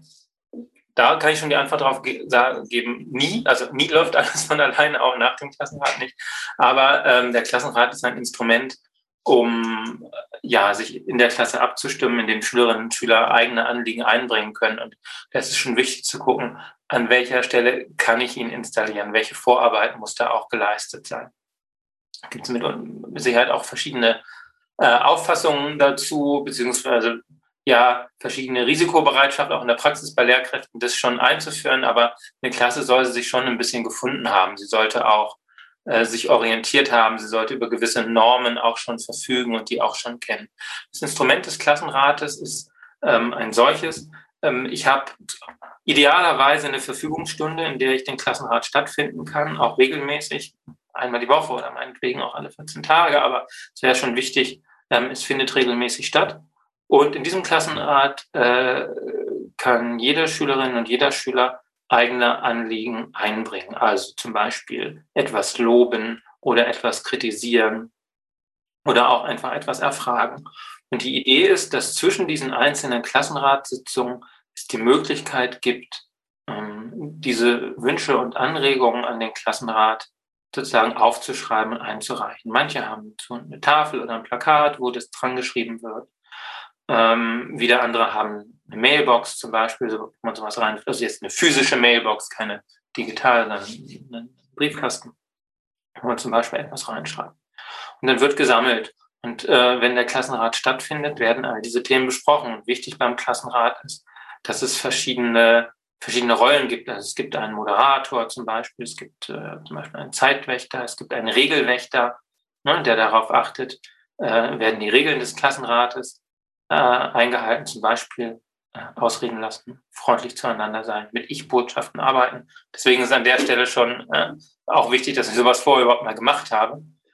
Und ähm, mhm. dann läuft dieser Klassenrat so ab, dass eben Dinge, die positiv sind oder die, die negativ jemanden auffallen, dort besprochen werden, aber in einem gut abgesteckten zeitlichen, inhaltlichen Rahmen, auch was den Umgang miteinander angeht.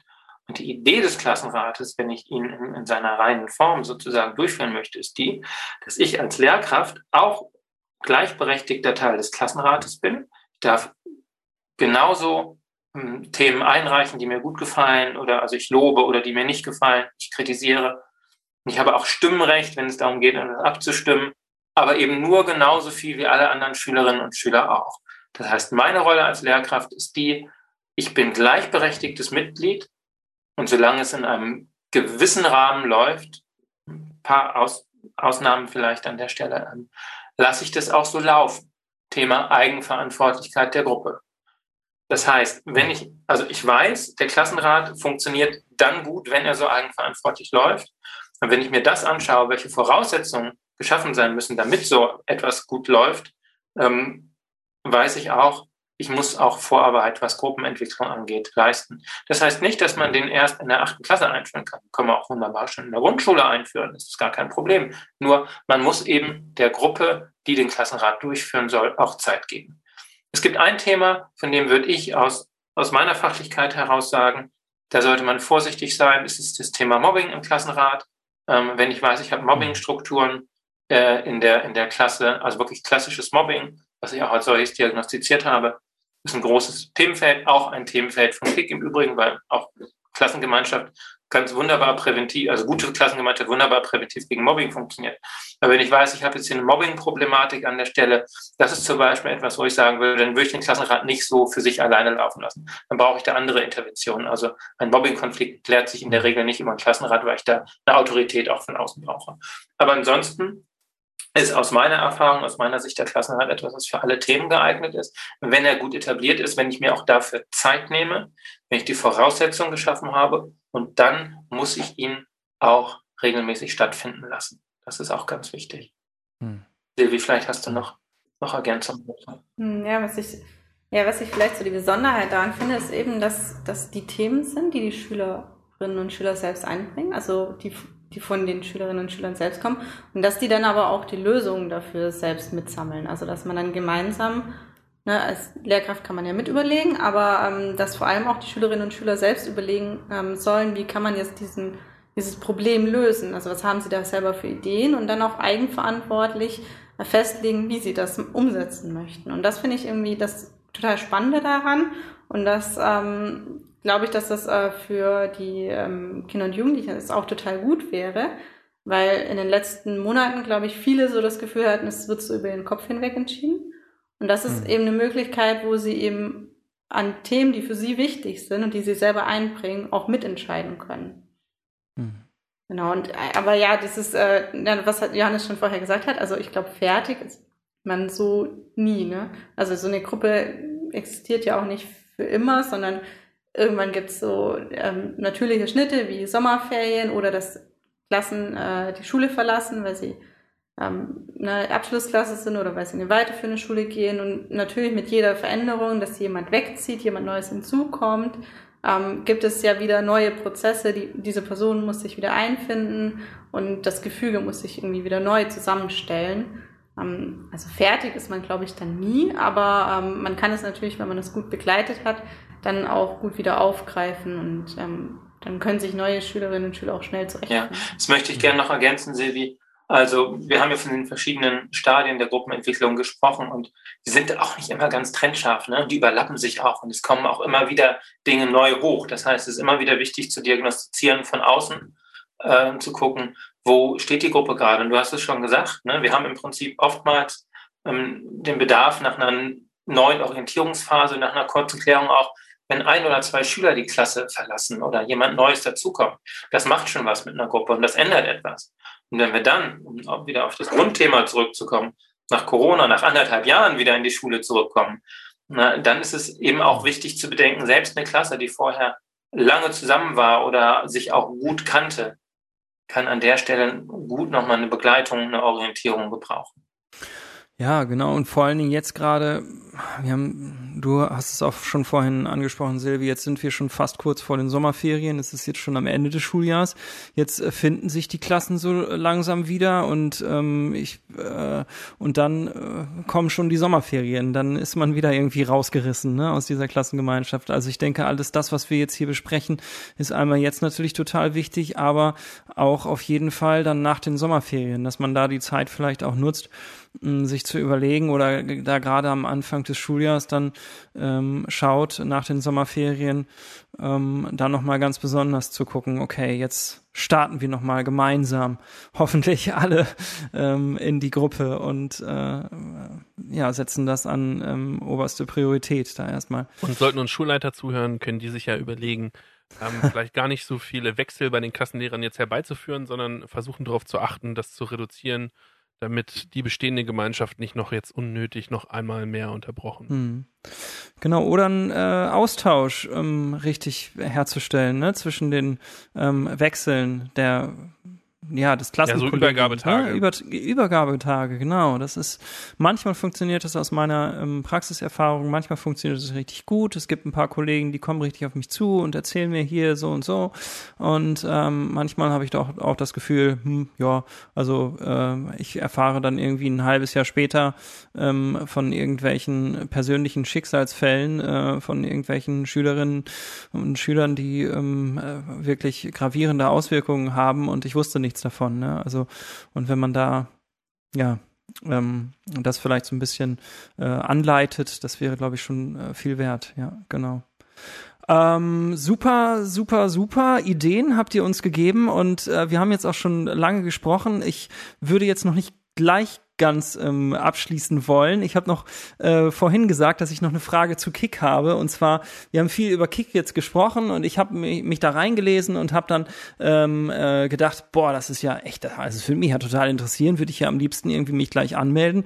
Ähm, aber äh, habe dann das Gefühl gehabt, äh, das kann ich ja eigentlich gar nicht. Ne? Also vielleicht könnt ihr mal nochmal so sagen, also zu den Modalitäten, äh, nehmen wir mal jetzt einfach so an, äh, irgendwie eine Hörerin oder ein Hörer denkt jetzt, oh ja, ja mache ich auch mal mit bei Kick. Ähm, wie kommt man denn da hin eigentlich? Also die, äh, die Grundvoraussetzung im Prinzip ist, dass ich eine Klasse, also Klassenlehrkraft bin oder Klassenlehrkraft werde. Das ist im Prinzip schon die Idee dieser Fortbildung. Hm, bin ich schon mal raus. ja, so, müssen, ja. Wir mal, müssen wir mal gucken. Ne?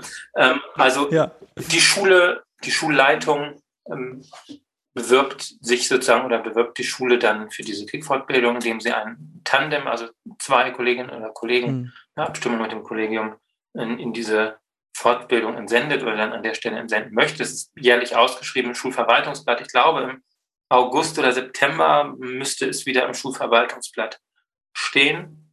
Und ähm, dann kann man sich anmelden. Es gibt natürlich nur ein bestimmtes Kontingent von, von Plätzen. Wir sind sehr froh, großen Zulauf landesweit, kann ich ja auch sagen, äh, an der Stelle äh, in den letzten Jahren jetzt gehabt zu haben. Also die, die Fortbildung entwickelt sich sehr gut. Und Voraussetzung ist, dass ich äh, Klassenlehrkraft bin oder eine Klasse dann übernehme. Silvi hat ja schon gesagt, idealerweise ist es so, dass ich ein halbes Jahr lang mich noch vorbereite auf die neue Klasse, die dann kommt.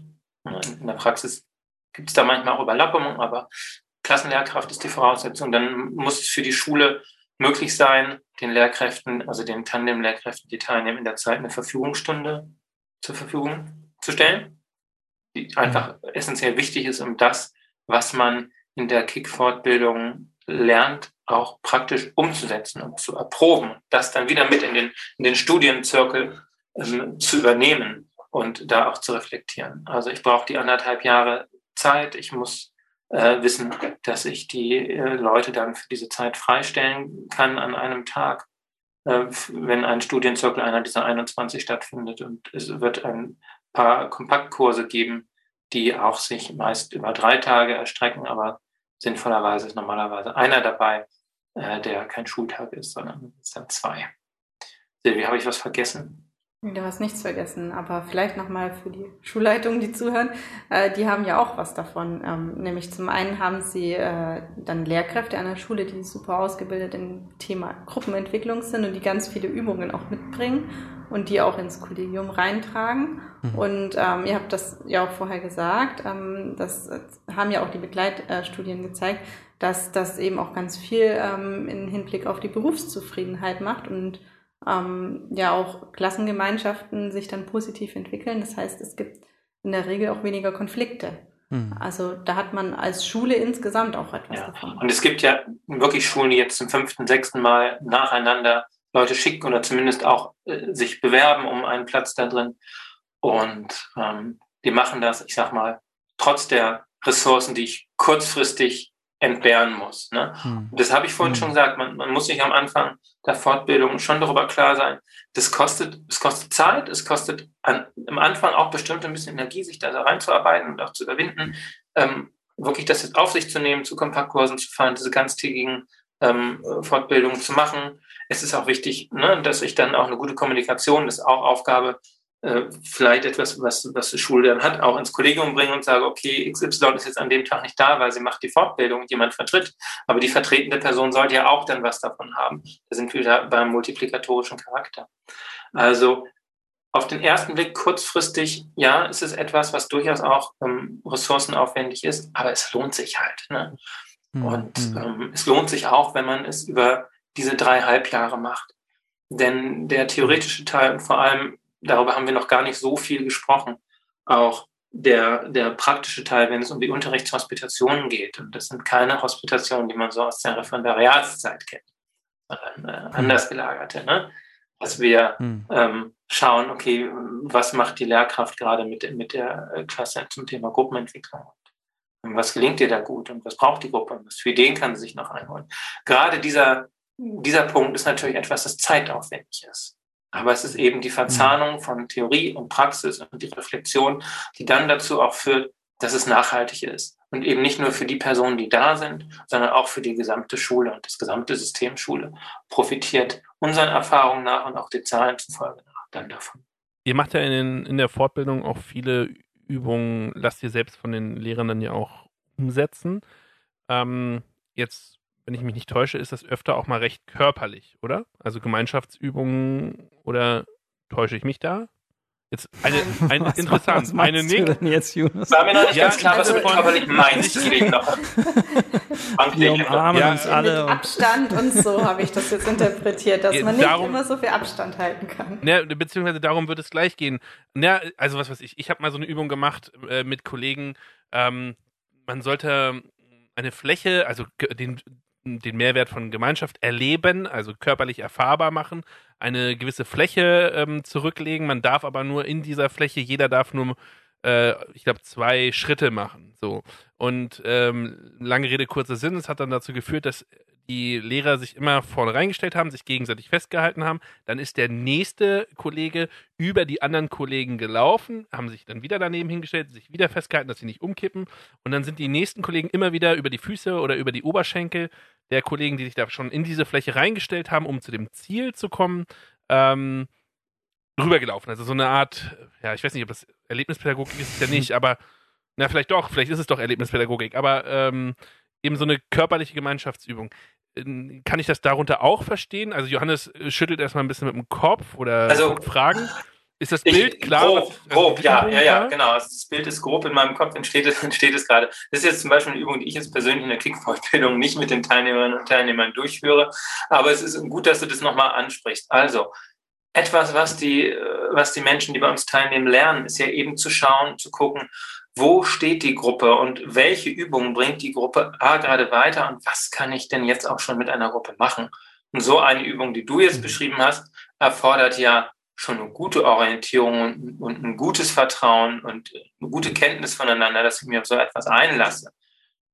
Und Leidensbewusstsein. Leidensbewusstsein, ja. Also, ne, wie gesagt, die, die Übungen habe ich so noch nicht gemacht und ich kenne es von Kolleginnen und Kollegen auch nicht. Ähm, aber wichtig ist eben zu lernen und zu gucken, ähm, dass auch die, die Gruppe an Lehrkräften, die diese anderthalbjährige Fortbildung macht, ja exemplarisch auch selber genau diese Gruppenentwicklungsprozesse durchläuft und auf so einer Mhm. Metaebene im Prinzip auch selber genau die Erfahrung macht, die auch eine Klasse macht, wenn sie neu zusammenkommt. Ne? Das ist auch etwas, was viele Teilnehmer und Teilnehmer auch schnell so von selber sehen, aber was wir auch thematisieren. Und ähm, das macht eben auch gerade diesen Lerneffekt raus, auch, auch zu sehen und zu schauen, okay, wie geht's mir eigentlich jetzt hier gerade selber in der neuen Gruppe und äh, welche Übungen haben wir denn eigentlich am Anfang gemacht und was hat mir denn geholfen, mich zu orientieren? Oder auch die Rückschau dann, das machen wir auch oft, dass wir sagen, wie ging es denn in eurer Schulzeit? Was habt ihr denn da für Erinnerungen an diese oder jene Situation? Und wenn ich solche Mhm. Übungen mache, dann muss ich immer wissen, in, in welcher äh, Phase der, der Gruppenentwicklung steht meine Gruppe, was kann ich ihr jetzt schon, schon zumuten. Und ich sage mal, eine Übung, die jetzt sehr, sehr körperlich ist oder die ganz viel Vertrauen ähm, braucht, die würde ich nie ähm, am Anfang mit einer Gruppe in der Orientierung machen. Die kennen sich ja noch gar nicht. Warum sollte ich mich denn so Mhm. auf jemanden verlassen oder dann irgendwie in, in der Stelle interagieren, wenn ich die Person gar nicht kenne, die mir im Prinzip fremd ist. Das Mhm. wäre ja ähm, nicht sehr intuitiv. Sowas würden wir auch an der Stelle nicht machen. Aber ansonsten, falls das die Frage auch war, also falls es sie war, glaube ich, dass wir keine Übungen machen, die körperlich ganz besonders herausfordernd sind. Ja, oder ich meine überhaupt diese Nähe. Ich meine, ist ja jetzt mit Corona ja auch schwierig, ähm, wenn man jetzt ähm, irgendwelche, was weiß ich, warme Dusche, irgendwelche solche Sachen auch untereinander macht, kommt man sich ja automatisch näher ähm, und Gegenseitig Schulter massieren, oder was meinst du? na, das ist jetzt eine. Ich weiß überhaupt gar nicht, Ich stehe auch ein bisschen auf dem was du Schlauch. meinst. Deswegen schüttel ich so den, den Kopf nicht im Sinne von, ähm, ja, du bist jetzt irgendwie. Äh, Ihr macht ja Also- nichts. Äh, äh, Solange Silvi immer Ja, das nichts, ist doch fühle ich mich verstanden. Das ist schon mal gut. Ja, Wir schütteln immer den Kopf und- ich habe schon auch so eine Idee, worauf es rausläuft. Also ähm, klar Ja, gibt also- es Übungen, wo wir, sagen wir, ich sag mal, vor der Pandemie gemacht haben, wo man irgendwie auch äh, sozusagen direkt nebeneinander sitzt oder sich gegenübersteht. Zum Beispiel. Wo man genau. jetzt nicht diese eineinhalb Meter Abstand einhält. Und das haben wir jetzt aber natürlich angepasst, dass wir dann auch immer bei den Übungen überlegen, kann man die jetzt überhaupt machen und wie müsste man die abwandeln? Und das überlegen wir dann auch mit den Kickgruppen. Ähm, kann man das machen? Kann man da die ähm, Abstände einhalten oder kann man das vielleicht auch digital machen? Ähm, ne, in der Zeit des Homeschoolings war das ja auch wichtig, dann das dann nochmal zu übertragen. Ja, es kann ja auch sein, dass bei mir im Kopf da manches äh, wirr durcheinander geht mit äh, Erlebnispädagogik, mit äh, Lions Quest und mit ja. Kick. Ähm, nur ich habe mich halt eben diese Fragen mir diese Fragen gestellt, weil das häufig Fragen sind, die so Hürden in unseren Köpfen sind, zu sagen, ah nee, jetzt wegen Corona, am Ende machen die da sowas, dann gehe ich da nicht hin oder so. solche Sachen und die wollen das sind, abbauen. Aber ach so, das sind, okay, wenn ich das sagen darf, ne, sind wir wieder beim Beispiel. Das sind gute Fragen. Ne? Wir hatten jetzt vorhin das Thema, ja. welche Fragen darf ich stellen? Das sind gute und richtige Fragen, ne? weil ähm, du denkst deine Hörerinnen und Hörer da an der Stelle vielleicht auch gut mit. Ne? Auch eine Perspektive, die, die wir da dann an dem Moment oder ich selbst für mich dann so auch nicht hatte. Also ähm, das ist schon klar zu sagen, dass wir während der Corona-Zeit natürlich immer ganz genau wenn wir uns überhaupt in Präsenz getroffen haben. Wir haben jetzt auch, deswegen hat sich die Fortbildung jetzt in der Vergangenheit verlängert, weil wir vieles auch digital gemacht haben. Ne? Ähm, dass wir natürlich immer darauf geachtet haben, Abstände einzuhalten, immer an alle Hygienemaßnahmen gehalten haben und natürlich jetzt auch in der Nach-Corona-Zeit immer, ne, ist auch die Frage, wann beginnt die Nach-Corona-Zeit? So, also jetzt auch hinzu immer schauen sind, was ist gerade erlaubt oder was nicht. Aber wichtig ist, es ist jetzt aus meiner Sicht keine keine Fortbildung, die sehr von körperlichen äh, Übungen lebt, im Sinne von, ich muss irgendwelche äh, Körperkraft aufwenden, ich muss eine besondere Koordination haben oder ist, dass es viel mit, viel mit Berührung oder Körperkontakt einhergeht. Und so Fallenlassübungen und Chaka, du schaffst das oder so. Hm. Das, äh, ja. so, jetzt ja, habe ich mal gesagt, ja. das ging die ganze Zeit durch den Kopf. Ne? Das ist es nicht. Ne? Das, ist es, das ist es genau nicht. Aber es ist gut, dass ihr das fragt, weil vielleicht ähm, entsteht so das Bild, wenn wir die das Programm gut kennen, über Übungen und über Kennenlernen und Vertrauen zu reden. Ne? Nein, das ist es ja. genau nicht. Also sind alles Sachen, die ähm, man äh, dort miteinander abstimmen kann, die man auch erlernen kann und die man dann eben auch in der, in der Schule umsetzt. Und da ist immer die Reflexion gut zu gucken, okay, ähm, an welcher Stelle der Gruppenentwicklung haben wir als Lehrer jetzt eigentlich für uns in der Gruppe gemacht? Und was brauchen wir für Voraussetzungen? Mhm. Und hat meine Klasse die auch? Und genauso, Sevi hat es eben angesprochen, war das auch oder ist es auch während der Corona-Zeit, dass wir geschaut haben, okay, wenn wir die Fortbildung jetzt online durchgeführt haben, welche Energizer können wir da machen? Welche Übungen können wir da machen? Ähm, was geht über die Distanz? Welche Vorbereitung brauche ich da vielleicht auch dazu? Wie praktikabel ist das? Und das ist etwas, was die Lehrkräfte dann auch gut mit in die Schule nehmen konnten, wo sie ja eben durch das Distanzlernen zum Teil dann auch eine vor ähnliche Herausforderung gestellt waren. Also den Punkt finde ich jetzt nochmal richtig wichtig und richtig wertvoll. Denn das ist äh, aus meiner Sicht jetzt auch nochmal so, also für mich jetzt nochmal so richtig der Unterschied zwischen all diesen ganzen Tools, die ich mir aus dem Ordner kramen kann oder die ich mir aus dem Buch lesen kann. Einfach diese Kompetenz, entscheiden zu können, was, wo steht meine Gruppe, in welchem Prozess ist sie gerade und was braucht sie. Ähm, denn ich finde auch unabhängig von Corona ist es äh, und, und Abstand äh, und so ist es für manche, selbst wenn wir uns alle nahe kommen dürfen, irgendwie unangenehm unangenehm, so Rollenspiele zu machen und Körperübungen sich fallen lassen oder wir nehmen uns gegenseitig an die Hände oder weiß ich nicht was alles, ja. Also das ist für, für nicht alle so, äh, da hat, hat nicht jeder äh, Bock drauf, sage ich mal so, ne? Und das geht ja unseren Schülerinnen und Schülern genauso. Also ähm, und äh, da finde ich das einen richtig, richtig wertvollen Punkt, dass du sagst, dass man einfach diese Kompetenz bekommt, zu gucken, okay, ich habe jetzt halt so, so ein Pool an Übungen, aber ähm, ich weiß halt ganz genau, welche Übung zu welcher Zeit auch äh, Sinn macht. Ne? Und das ist vielleicht auch, ähm, also um nochmal auch zurückzukommen auf ähm, das Thema Gruppenarbeit, da kann es ja auch sein, dass ich durchaus sage, ähm, okay, äh, es ist irgendwie total sinnvoll, Gruppenarbeit äh, zu machen und auch die Gruppen ähm, per Zufall ähm, einzuteilen. Aber es könnte ja gegebenenfalls auch sein, dass es vielleicht in, äh, in einer bestimmten Phase der Klassengemeinschaft besser ist, die Gruppen anders zusammenzuführen oder erstmal vielleicht keine Gruppenarbeit zu machen, sondern irgendwie anders zu starten und so. Und das finde ich, finde ich ein klasse Punkt. Oder wenn ich da ergänzen darf, eine Gruppenarbeit, von der ich einfach weiß, die Gruppe kann sie auch bewältigen, kann jeder für sich und die Gruppe als solche kann da auch eine eine positive Selbstwirksamkeitserfahrung dann draus ziehen. Denn es gibt ganz äh, viele tolle äh, Gruppenübungen, wo es auch um Konsensfindung geht und die eigentlich auch lohnenswert sind. Wenn man sie aber zu früh durchführt mit der Klasse, ist die Wahrscheinlichkeit mhm. recht hoch, dass man da scheitert und ähm, mhm. dass es zu Frustrationen bei allen führt. Und dann ist es wichtig, einen Punkt zu haben oder eine Gruppe zu haben, zum Beispiel in der Fortbildung, mit der man das auch reflektieren kann und gucken kann, warum klappt das jetzt eigentlich nicht? Und das hatten wir auch schon.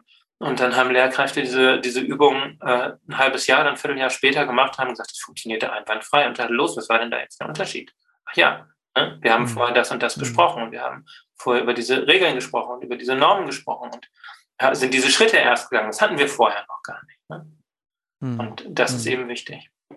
Also nochmal zu den ähm, Modalitäten zurück. Ähm, äh, Habe ich das richtig verstanden? Jetzt mache ich einen kleinen Bruch, dass ich mich gar nicht ähm, als äh, einzelne Klassenlehrkraft anmelden kann, sondern ich ähm, äh, eine Schule bewirbt sich quasi und die Bewerbung, die reicht der Schulleiter an äh, ein und ähm, ich, äh, wenn ich dann Glück habe, kann ich vielleicht ähm, den Schulleiter darauf bringen und kann sagen, es gibt diese Fortbildung und ich würde da gerne dran teilnehmen. Ähm, äh, würden Sie mir das zutrauen oder möchten Sie, dass ich das mache und ich überzeuge ihn und er bewirbt dann die Schule sozusagen ähm, an dieser ähm, Fortbildung teilzunehmen und so kann ich darüber teilnehmen. Habe ich das so richtig verstanden? Ja, das ist genau ja, richtig. Okay, so. ihr nickt, genau. Ja, okay, super. Dann wäre tatsächlich jetzt aber nochmal meine Frage, also ich hoffe, ihr könnt sie bejahen und wenn nicht, dann ist es vielleicht eine Anregung. Also was ist denn jetzt mit mir zum Beispiel? Also gibt es da nicht vielleicht so eine, ähm, wenn ich jetzt.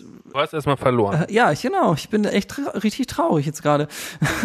nee, also gibt es vielleicht so, ähm, so eine Fortbildung Kick Light, sag ich mal so. Ähm, wo ich sage, es gibt so eine äh, abgespeckte Version, die vielleicht auch nicht ganz so lange dauert oder so, äh, einfach wo es um die gleiche, äh, das gleiche Ziel geht, um die gleiche Sache, aber die offen ist für alle Kolleginnen und Kollegen ähm, daran teilzunehmen.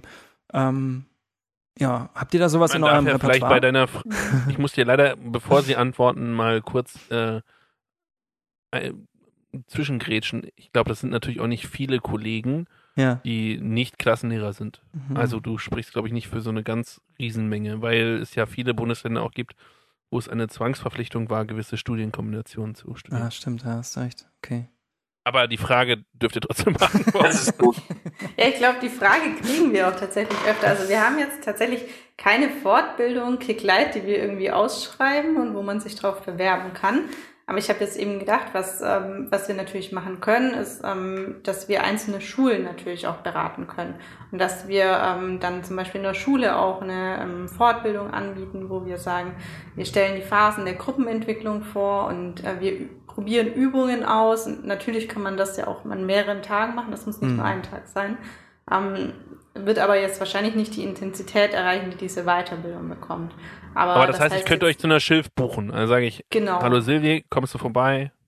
Ich habe gelesen, dass genau. eine Schilf ja sogar verpflichtend ist, ne? Also verpflichtendes Teil, dass die Schule sich dazu verpflichtet, irgendwo stand das, äh, wenn sie sich bewirbt bei einer Kick-Fortbildung, ähm, dass am Ende dann auch, ähm, Stichwort diese Multiplikation, ähm, eine Schilf äh, durchgeführt äh, werden muss zu diesem Thema. Ne? Und es, es, soll auch Bestandteil des Schulprogramms dann werden und so. Also spannende Sache, ist schon echt eine große ja. Sache. Ich aber also, gut, ja. Genau, und das ist auch völlig richtig und ähm, ist auch was, wo ich ganz oft gehört habe, dass das auch ähm, von den Lehrkräften total gut gefunden wird, auch von denen, die an Kick teilnehmen.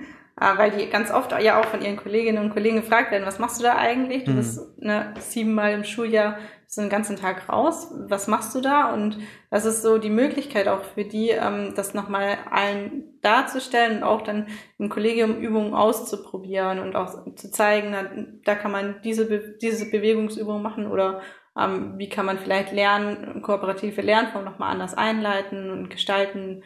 Ähm, und das ist, das ist eben auch der Gedanke dahinter, dass die das als Multiplikatoren reintragen und alle auch davon profitieren können. Ja, es gibt ja. einige Schulen, die ich kenne, und das ist jetzt nichts Verpflichtendes, aber die haben sich das so zur Regel gemacht, dass sie auf den Dienstbesprechungen ein kleines Segment, fünf Minuten, zehn Minuten haben, wo die Teilnehmer, die das gerade machen, auch über Kick berichten. Ne? Wo sind wir gerade? Was machen wir gerade? Und das ist auch mhm. Mhm. über diese Schiene im, im Kollegium präsent bleibt. Und ähm, äh, auch, Tobi, auf deine Frage von eben, was so Kick Light angeht. Also ich meine, ja, da sind wir da im Zwiespalt. Also Kick profitiert hier gerade eben von der Nachhaltigkeit davon, dass es, dass es nicht Light ist, sondern, sondern äh, voll. Ähm, trotzdem kann ich mhm. natürlich, und verstehen wir auch den Wunsch von, von Lehrkräften, die an Gruppenentwicklung und Kommunikation interessiert sind, jetzt eben keine Klassenlehrkräfte sind. Aber da gibt es tatsächlich die Möglichkeit, über die Schulpsychologie sich äh, dann da Angebote ins Haus und in die Schule zu holen. Ne? Sei es eine Schilf über einen Tag, sei es ein, etwas, was man vielleicht über mehrere Termine streckt, wo wir dann eben nochmal gucken, okay, was sind, sind Grundlagen der Kommunikation, was ist wichtig zu wissen für die Klassenentwicklung, hm, wie kann ich vielleicht auch als Lehrkraft, die nicht Klassenlehrkraft ist und auch nicht ähm, mhm. so viel Präsenz in der Klasse hat, wie kann ich da eben auch positiv Einfluss nehmen? Sei es auch äh, kollegialer Austausch. Ne? Was kann ich da auch in meiner Schule vielleicht etablieren, auch in, in Teams oder so? Also da äh, mhm. stehen wir als Schulpsychologie qua Erlass und auch aus dem, was wir ganz intrinsisch heraus gerne mögen und wollen und auch gut können, immer als Ansprechpartner zur Verfügung. Wenn Tobi jetzt nichts dagegen hat, ja. würde ich jetzt die letzte Frage stellen. Ich würde ganz gerne noch vorher ja, kannst du gerne oh. machen. Nee, äh, ich ähm, wollte noch eine Frage vor der letzten Frage stellen. Ich bin aber auch schon bei der letzten Frage. Ähm, genau. Äh, du hast es vorhin schon gesagt, glaube ich, Johannes, hast es, glaube ich, vorhin schon gesagt. Wir haben jetzt, äh, wie, wie, wenn man jetzt weitere Informationen haben möchte, wie findet man die? Also du hast gesagt, im Schulverwaltungsblatt ähm, wird das immer ausgeschrieben und ich sage es jetzt einfach mal, ihr könnt, ähm, liebe Hörerinnen und Hörer, einfach ähm, auf ähm, suchen nach Kick und Schulpsychologie ähm, äh, Hannover, glaube ich, ne, Schulpsychologie in Niedersachsen. Ähm, aber jetzt mal nochmal ganz konkret an euch. Ähm, das äh, gilt ja jetzt für Niedersachsen. Äh, wisst ihr das? Gibt es eine vergleichbare, ähm, ein vergleichbares Angebot in anderen Bundesländern? Bundesländern, weil wir ja in mehreren Bundesländern, also auch in mehreren Ländern sogar gehört werden. Wisst ihr das zufälligerweise? Also meines Wissens nach ist diese intensive Aus Fortbildung schon spezifisch für Niedersachsen.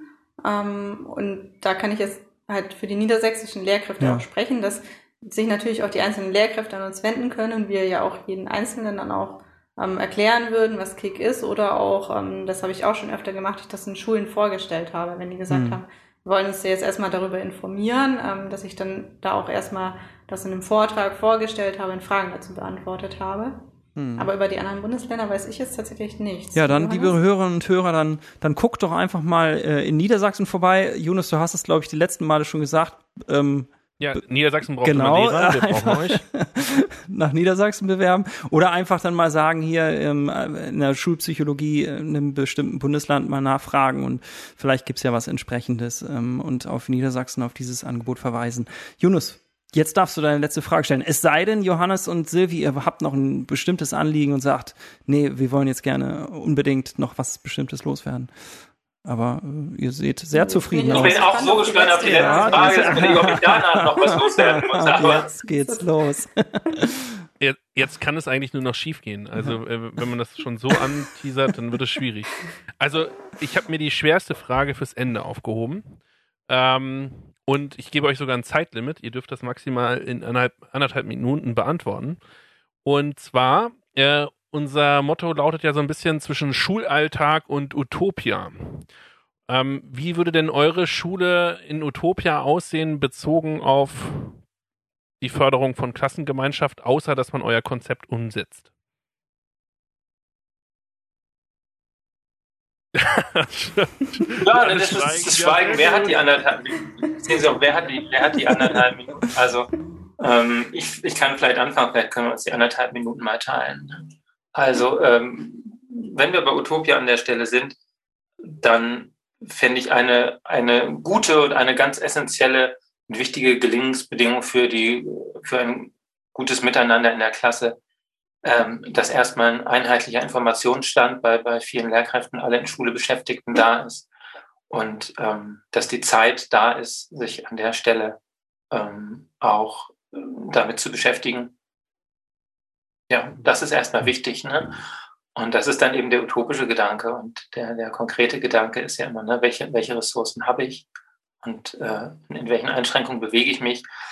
Aber ich glaube, ähm, wir müssen gar nicht so utopisch sein, sondern dass man das Thema einfach auf dem Schirm hat und dass man es, dass man es mitdenkt. Und ich glaube, dann geht mit den, den Voraussetzungen, die wir haben, auch viel. Also es ist, man muss sich dessen bewusst sein, dass die Rolle von Klassenlehrkräften eine wichtige ist, dass das Thema Gruppenentwicklung eines ist, was mir auf der präventiven äh, Ebene dann ganz viel abnehmen kann, was, was die Vermeidung von Konflikten angeht.